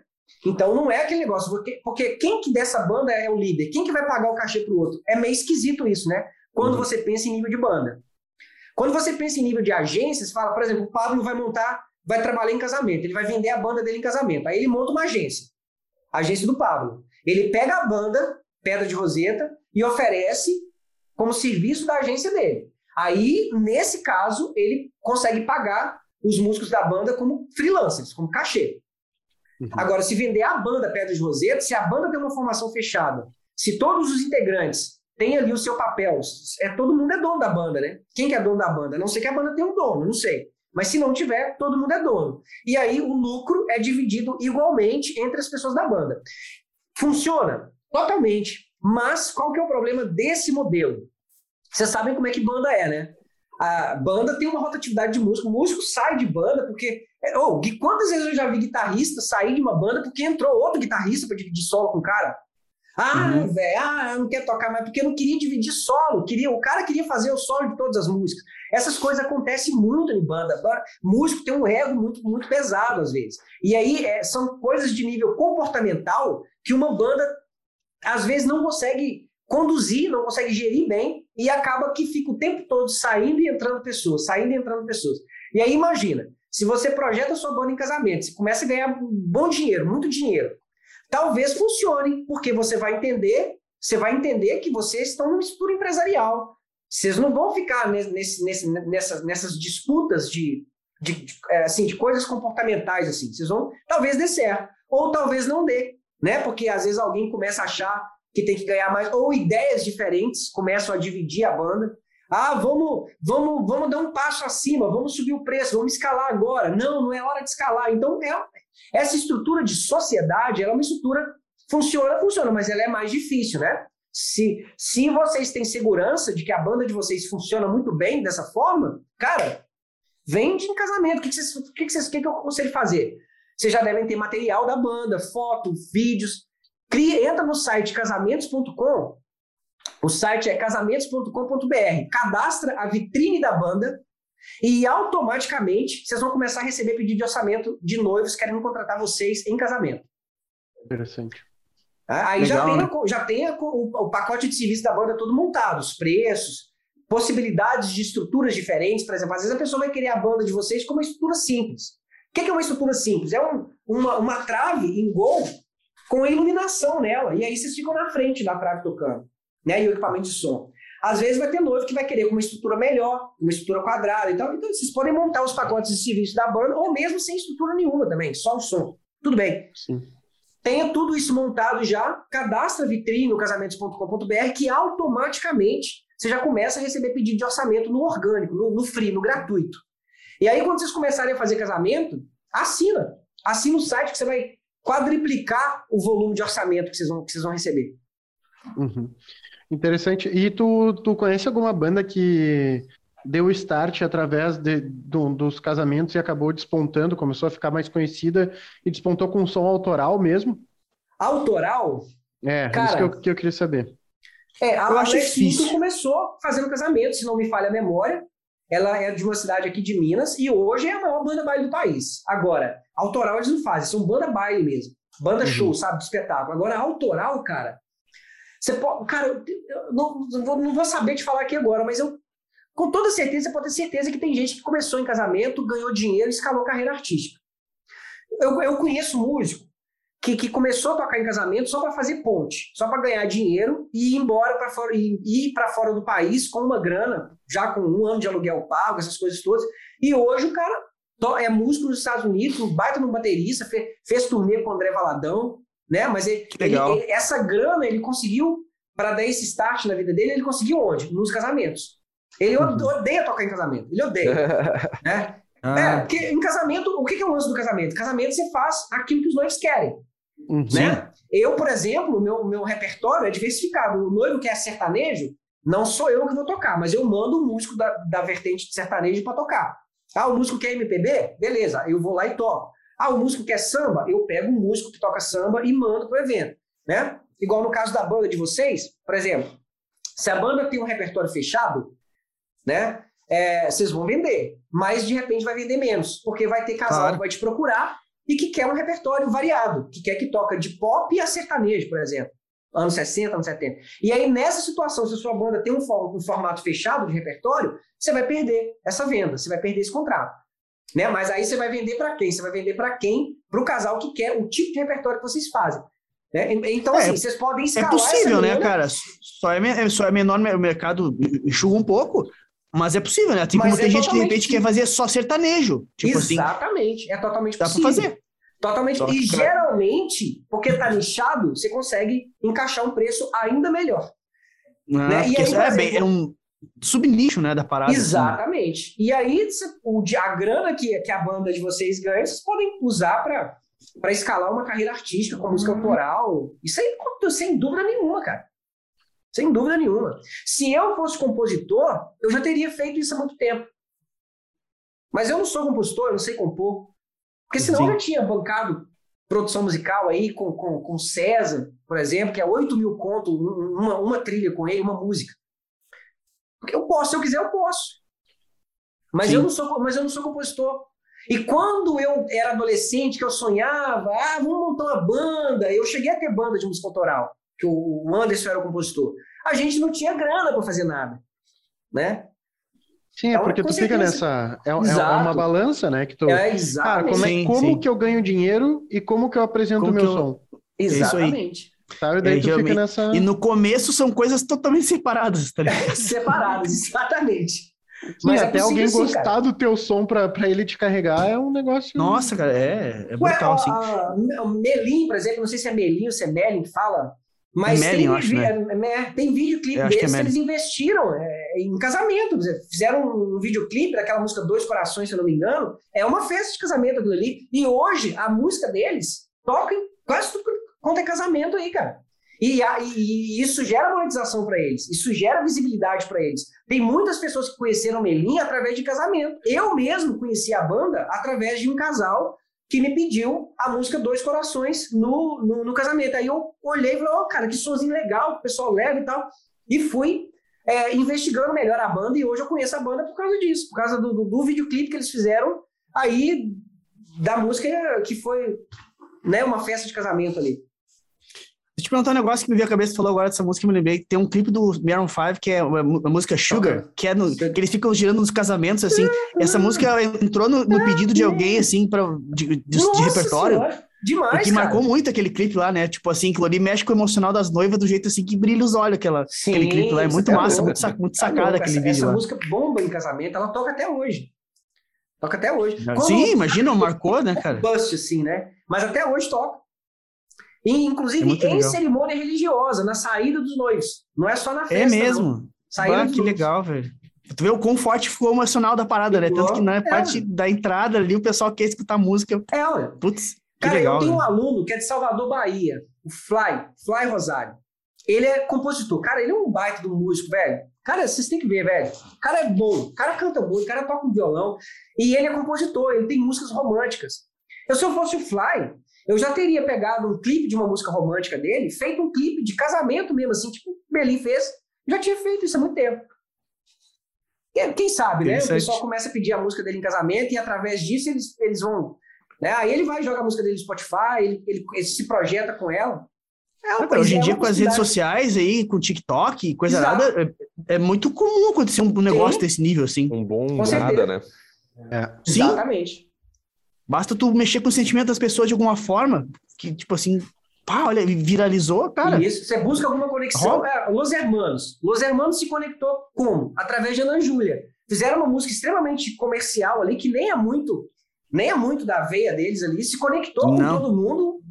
Bum! Estourou Los Hermanos e depois os caras começaram a fazer um negócio mais, né? Mais lado B e tal. E sim, aí sim. a galera que, que queria mesmo a banda, que conhecia mais a banda, permaneceu e tal. E tem gente que conhece Los Hermanos hoje, até hoje por Ana Júlia, acha que, que, que Los Hermanos é Ana Júlia, né? Sim.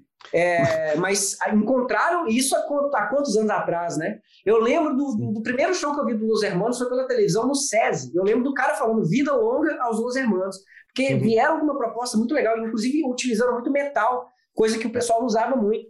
E se conectaram, né? Eles foi, tiveram essa sacada, vamos, vamos conectar.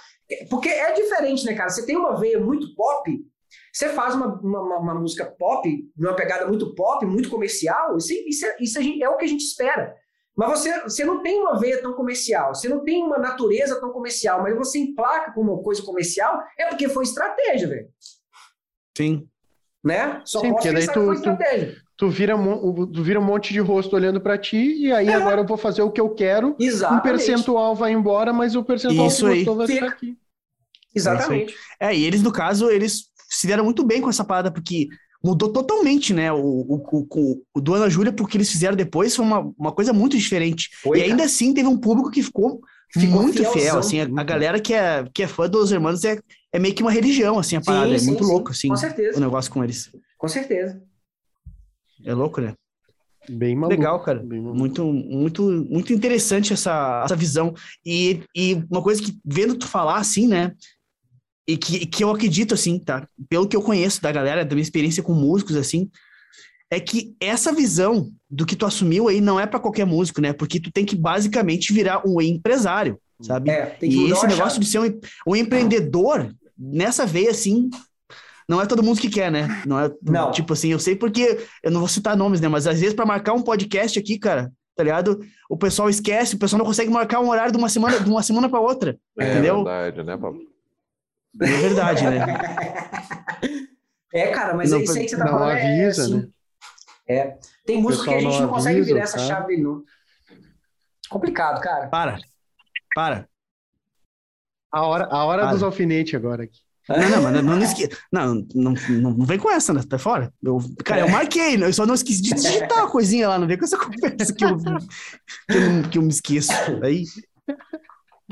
Não, agora já tá todo mundo mais organizado. Aí é que tá, né? O cara vai aprendendo. É, é cara, é que... não sei se o cara vai cortar isso ou não. Não. É que esse negócio do cara meio que baixar um padrão de horário é uma merda. Do cara, é. tipo assim, é padrão ou não é? Tá ligado? Ou é ou não é? Daí o cara é quinta, sexta, aí às vezes o cara marca, ah, quinta-feira tá meio que Tá, mas tá é ou não tá? um dia que sai do padrão faz de tudo. É, é. é. Então. O, o, o, nosso, o nosso, a nossa gravação é sempre nas. O ideal seria. Sim. Nas quintas-feiras, às 10 da manhã. Entendeu? Que dia hoje? É, é sábado. é, eu, então, assim, eu tô com essa é. dificuldade também. Eu tô com essa dificuldade de estabelecer um padrão para. É porque eu tô seguindo uma metodologia que é a do Érico Rocha, né? Que é a, uhum. a fórmula dos lançamentos dele lá. A, a minha equipe é tá no Insider do, do Érico Rocha. Ah, e essa questão de conteúdo raiz e conteúdo Nutella com eles é muito forte. É, isso aí é, é lei, é a base de todo método, né? E tem horário, tem dia que você tem que estabelecer, tem que estar tá religiosamente ali. E eu ainda não consegui me adaptar, por quê? Porque é muito trampo ainda no, momento, né? Que a gente tá, eu tô no, no primeiro lançamento, né? No, no uhum. Semente. E eu ainda não me adaptei com essa metodologia deles. E eu que faço o meu conteúdo, eu, eu que edito os meus vídeos, eu que faço os meus Nutellas, porque eu não deixo outra pessoa fazer os cortes para mim, porque às vezes o que eu falo, tudo tem muita relevância, assim, e eu não posso deixar uma pessoa fazer um corte errado, por exemplo, porque às vezes vai mudar todo um sentido, né? Então eu, né, com a, com a, eu tenho que saber o que, que eu vou entregar lá no meu Instagram para as pessoas, principalmente no Nutella. E eu ainda não consegui estabelecer esses horários, assim, porque eu ainda não estou entendendo o meu público também, né, para saber qual horário que eu vou ter mais audiência e tal. Mas eu tô uhum. com, essa, com essa, um pouquinho dessa dificuldade posso te, também. Posso te dar uma, uma dica de, ah. de experiência da parada aqui?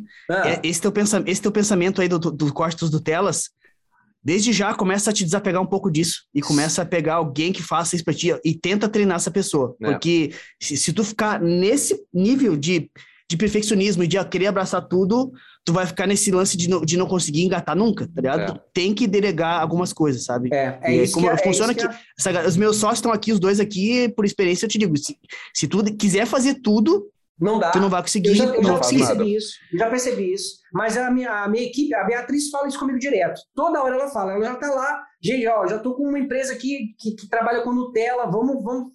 Ela já tá, ela já tá.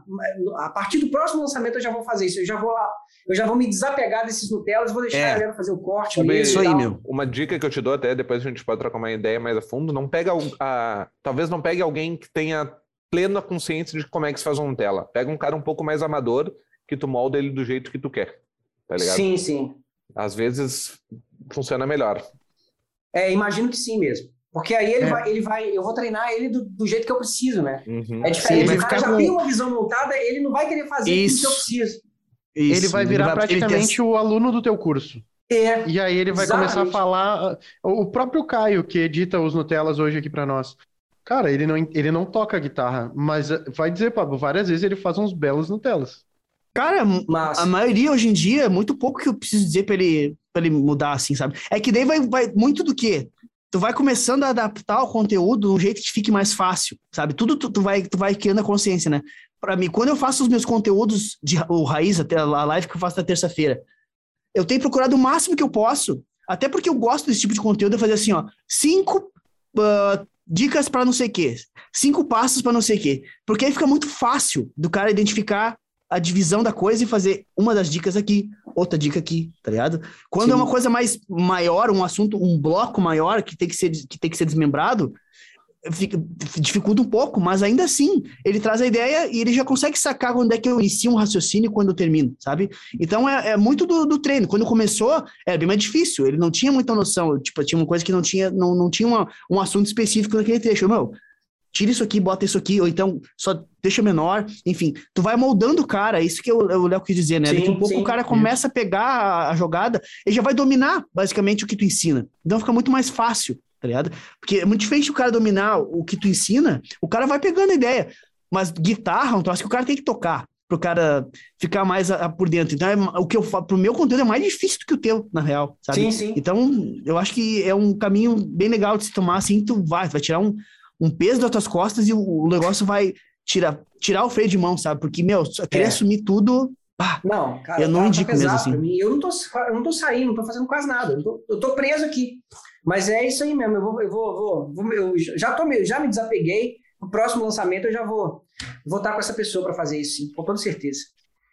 É, não tem que ter, tem que ter, senão vai, e como é, senão o cara enlouquece. E, como é que, e, vou te, e agora a pergunta do, de quem ficou, eu brinquei sobre isso hoje, né, que eu, eu, meu filho acordou mais cagado do que eu no, no primeiro pitch de vendas do, do lançamento de semente. Como é que tu tá para fazer uma oferta de uma venda num, num, vídeo desse do teu produto? Tu tá tranquilo? Eu não tava. Eu fiquei, eu tava, Cara, eu tinha aquela assim, meu Deus, vou oferecer um negócio para vender, que vergonha, vou vender, tá ligado? Eu tava assim, é. sabe? Nunca, nunca fui de vendas, né? Hoje em dia é a coisa mais fácil, assim. Mas como é que tá para ti isso? Sim, é, eu, é, eu, eu percebi na minha, no meu inconsciente um medo de julgamento, né? Mas é algo uhum. que eu já eu já não deixo explodir, eu já retenho isso dentro de mim para não permitir que isso é, influencie a minha atitude, né? Porque se eu transparecer qualquer qualquer julgamento desse, né, qualquer medo desse, eu não vou transmitir para os meus alunos a segurança que eu preciso transmitir, né? Eu preciso, né? Eles precisam confiar em mim. É, então, mas eu, eu medo, sim. E outra coisa, cara, eu assim, o Pablo, por que, que eu não estou tão preocupado? É porque o que eu faço hoje, né, através do trabalho formado, ah, formalizado, sistematizado, eu sempre fiz. Eu sempre coloquei pessoas no mercado de casamento de graça. Tinha gente que ia no meu escritório, ficava batendo papo comigo. Cerimonialista eu coloquei no mercado de casamento. Eu vou fazer uma live agora na segunda-feira no meu Instagram com a Danúbia. É uma cerimonialista que, através das minhas dicas, hoje ela é a que mais bomba aqui. Eu já coloquei aluno meu, que eu sou professor de português, eu descobri um aluno meu na escola, um moleque super talentoso na música sertaneja. Hoje ele está fazendo é, casamento, está ganhando dinheiro. Tudo eu já, eu já vi, eu já, isso é uma coisa que eu já faço há muito tempo com as pessoas. Músicos meus, que foram freelancers meus, tem um que mora em Portugal, inclusive eu sou gerente da agência dele. Ele fazia trompete para mim, foi embora para Portugal, não teve coragem de vender a agência e me colocou como gerente. Hoje eu gerencio a, a Soneto para ele. Então eu já sempre fiz isso, eu sempre já ensinei as coisas que eu sei, eu sempre já dei dica, já dei toque. Então eu já estou acostumado com isso. A única diferença é que hoje eu montei um curso, eu montei um treinamento e eu estou fazendo, eu tô, é um novo projeto de vida, né? É um trabalho. Então eu, eu não tenho medo disso, eu sou muito seguro daquilo que, que eu estou fazendo. É, mas o que, que eu tenho medo? O que, que eu tenho medo? Se, se vocês conhecem a, a, metodologia né, do, do Érico, do Érico Rocha, vocês estão ligados na garantia, né? Uhum, uhum, Sim. Sabem como é que é a garantia dele, principalmente para semente. É uma coisa que eu nunca pensei por esse, dessa forma e, e, sim dá medo, porque dá medo. Mas será que as pessoas, é, será que as pessoas têm tanta boa fé assim, ao ponto de eu poder confiar uma garantia dessa na boa fé das pessoas, por exemplo, né? É, por, tudo bem, é uma garantia condicional, não é uma garantia incondicional. A incondicional é do Código de Defesa do Consumidor, né, do CDC. A garantia condicional, o cara consegue, mas ele tem que cumprir todos os requisitos que essa garantia pede, o que é justo, né? O que é justo.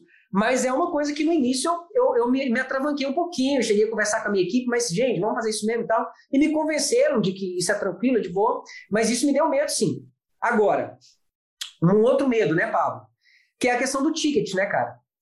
Porque quando eu assumi trabalhar um, um, um treinamento e não um curso, porque o meu, o meu, o meu ele não é um curso. Ele é... Por que, que eu chamo de treinamento? Ele é treinamento porque, primeiro, uma vez por mês eu estou lá dentro com os meus alunos, é, em contato direto com eles, para resolver qualquer bucha, né? Pra, pra, é uma, uma, consultoria praticamente uma vez por mês, lá junto com os meus alunos. Então, isso é um treinamento, né? É... O ticket é um ticket mais alto, certo? E, e, assim, dá medo, porque músico, a gente sabe que, que o, músico. É, é, eu converso muito com, com um cara aqui que tem um curso de, de, de violão. Ele ensina teoria musical. É igual ele falou, Léo, o problema é o seguinte: ó, músico que já ganha dinheiro, ele já ganha dinheiro. Né? Ele não vai ter tanto interesse no seu curso porque ele já ganha dinheiro, ele já, ele já aprendeu a ganhar dinheiro. E o músico que ainda não aprendeu a ganhar dinheiro, ele não tem dinheiro. ele falou comigo de jeito.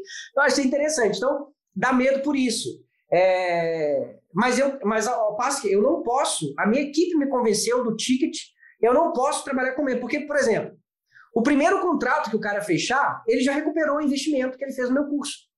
E ele vai ficar a vida inteira fechando o contrato e lucrando, né? Então, quer dizer, é, vale muito a pena. E eu também não posso jogar um ticket baixo, porque o meu medo, você está percebendo que o meu medo é ticket, né? Eu gostaria uhum. de poder entregar um ticket baixo para eu poder colocar todo mundo no meu treinamento, mas não adianta. Eu não vou ter tanta. O meu nível de qualidade vai cair. É, é diferente eu dar consultoria, mentoria para 250 pessoas que estiveram numa turma ou para 50 pessoas que estiveram numa turma.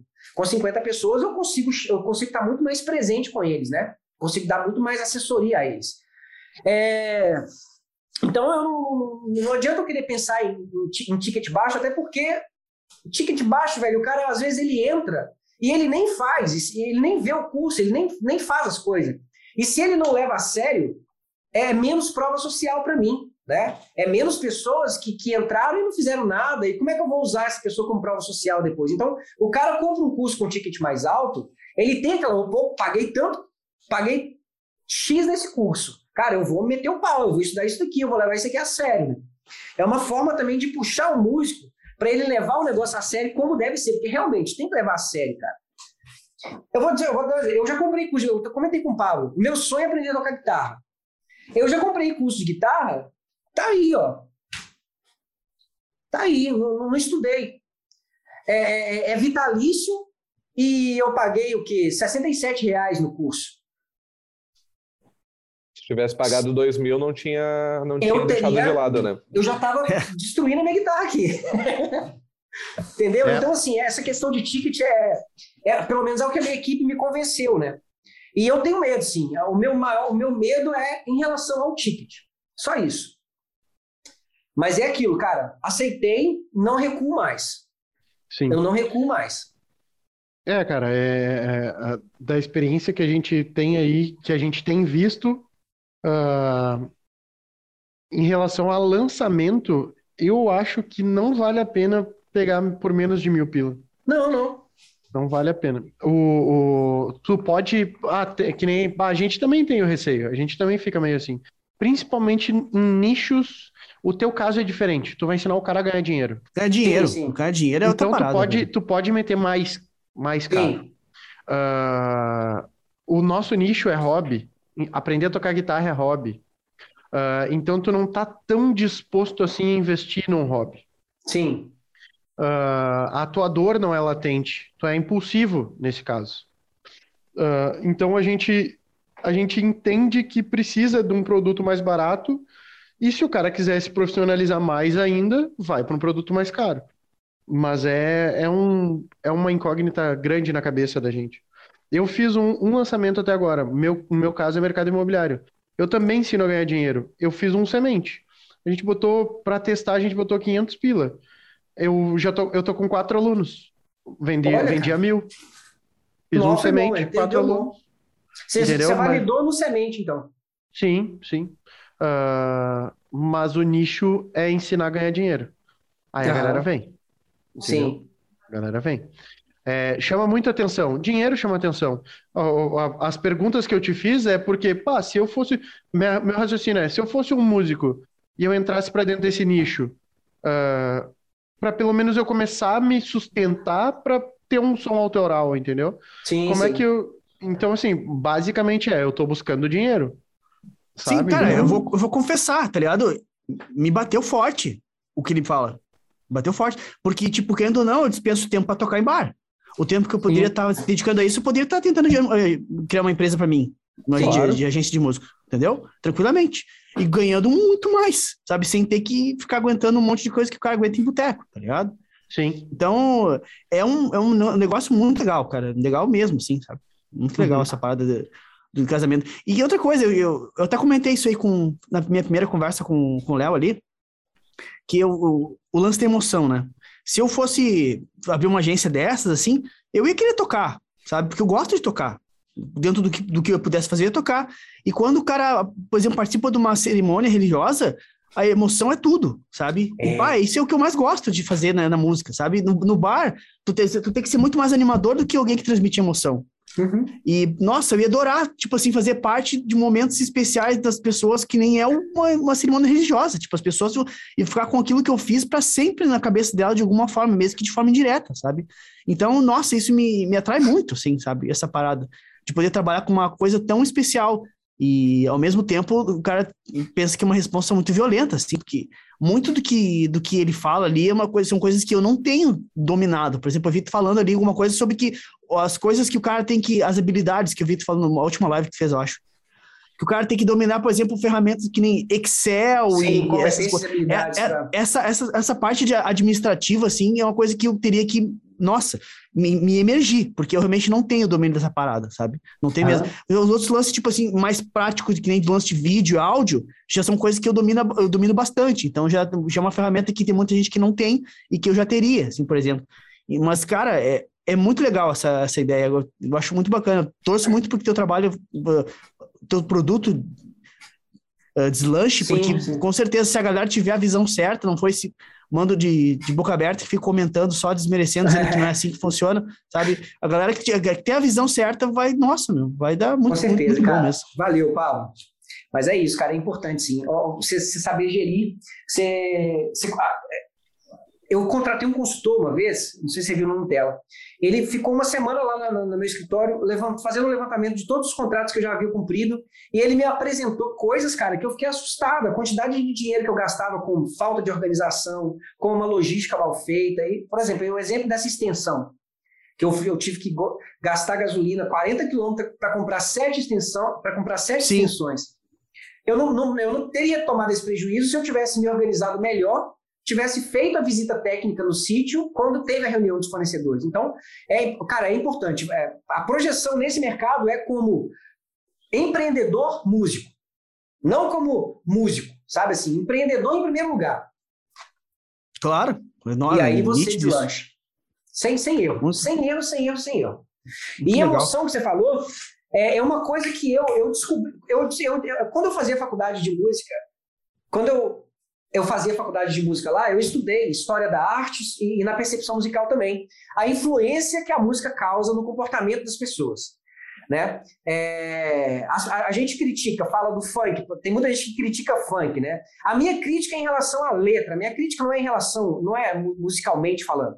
Mas o funk ele tem uma batida ali, a parte rítmica, a, a estrutura rítmica do funk, não, cara, se, se, a, se, a, se, a, pessoa dança, ela, ela escuta o batidão e ela começa a mexer. Mas não é essa função que o, que o batidão tinha nas guerras lá, na Idade Média, que sempre tinha o cara que ficava no, batendo um tambor para estimular o guerreiro, para o cara ficar, bora, vamos dar porrada nele, tem, vamos fiar, Tem um negócio com as frequências graves, né? Na, que no estímulo do, do, cérebro humano, né? Muito louco, né? Sim, preenche mais espaço, favorece até meditação. Aquele mantra.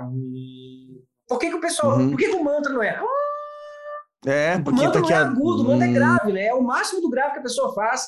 Hum. Porque preenche espaço, ajuda a esvaziar os pensamentos, ocupa lugar, né? É, então a, a, a, frequência, a música ela tem uma influência muito direta na emoção das pessoas. E o casamento é um evento emotivo. Se você presta um bom serviço com a música sensata, bem tocada, o feijão com arroz bem tocado, é, e consegue emocionar as pessoas, consegue fazer a noiva chorar, os convidados chorarem, a seu serviço vai ficar marcado. As pessoas vão te indicar, as pessoas vão falar, cara, que casamento fantástico. E nem se liga que foi por causa da música. Sim. Que foi por causa da música. Eu tenho, eu, tenho um workshop que eu falo com noivas. Eu falo, casamento perfeito, aposta na música. Você quer uma festa, você quer uma cerimônia religiosa emocionante, aposta nos músicos saiba contratar os músicos, saiba contratar a agência certa, que tenha essa consciência de, que, de saber emocionar. Quando eu vendo, quando eu, eu identifico casal, e isso aí é uma estratégia que você pode usar, Pablo.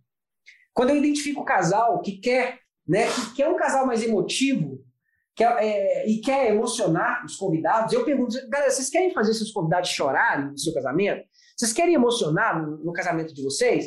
Ah, Léo, a gente quer. Então vamos fazer o seguinte: eu sugiro a formação instrumental. Eu utilizo o quê? Eu utilizo uma composição de voz masculina e feminina para fazer uma harmonia vocal, porque a harmonia vocal bate no peito, cara. Total, é total. Total. Tá? Um, um, um, violão, um teclado, que eu gosto da. Por, por quê? Porque eu quero, eu quero favorecer o grave mesmo ali, daquela formação. Uhum. Tá? Então, uma harmonia vocal bem tocada, um violão, um teclado, um violino ou um saxofone, cara, não, não duvido que, não, que, que a ah, galera não. não vai chorar, velho. Não tem errada, né? Porque não tem, tem tudo que, que precisa de, de, de espectro de frequência, né? Tu tem a sofisticação de um violino ou de um sax, né? que é aquela Sim. coisa que quando entra dá aquele tchan, né? Uhum. A, beleza da harmonia vocal, dos duetos, né? A, o, o, brilho do violão Sim. e as possibilidades de graves e extensões do, do, do harmônicas com o teclado. É, é, é, perfeito, né? A parada. Muito legal. Não, cara, é sucessão, sim, sabe? Assim. Nossa, cara. Até a gente, até eu, as histórias, eu, eu, eu, eu gosto, de, eu diferente dos músicos, por exemplo, um músico que dessa, dessa linha mais artística, mais autoral, é, às vezes ele nem fala, fala ah, mas tocar em casamento é chato, tá, tá, o cara quer, por quê? Por que casamento é chato pra galera da, da arte? O artista, ele, ele, tem, ele quer o reconhecimento, né?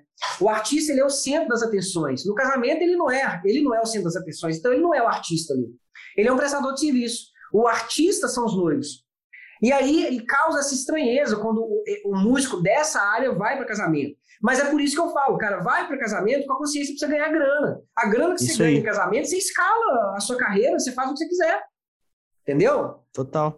Bem isso. Não é ali que é, você são, vai viver o seu barato, se esse não é o São propostas, barato. né, velho? São é. propostas, né? Assim como, tipo, é, é, muito pessoal, né? Mas, por exemplo, eu me identifico mais em estar tá em segundo plano num casamento, fazendo a parte de emoção ali, sendo, deixando atenção para os noivos, do que muitas vezes estar tá num bar, todo mundo te olhando e tu tendo que chamar a galera e todo mundo, ah, é. não sei o quê, sabe? Eu me identifico mais com a outra parte, porque eu tô trabalhando com um negócio que eu gosto de verdade, que é emoção, Sim. sabe? Mesmo não, não sendo o foco da parada, sabe?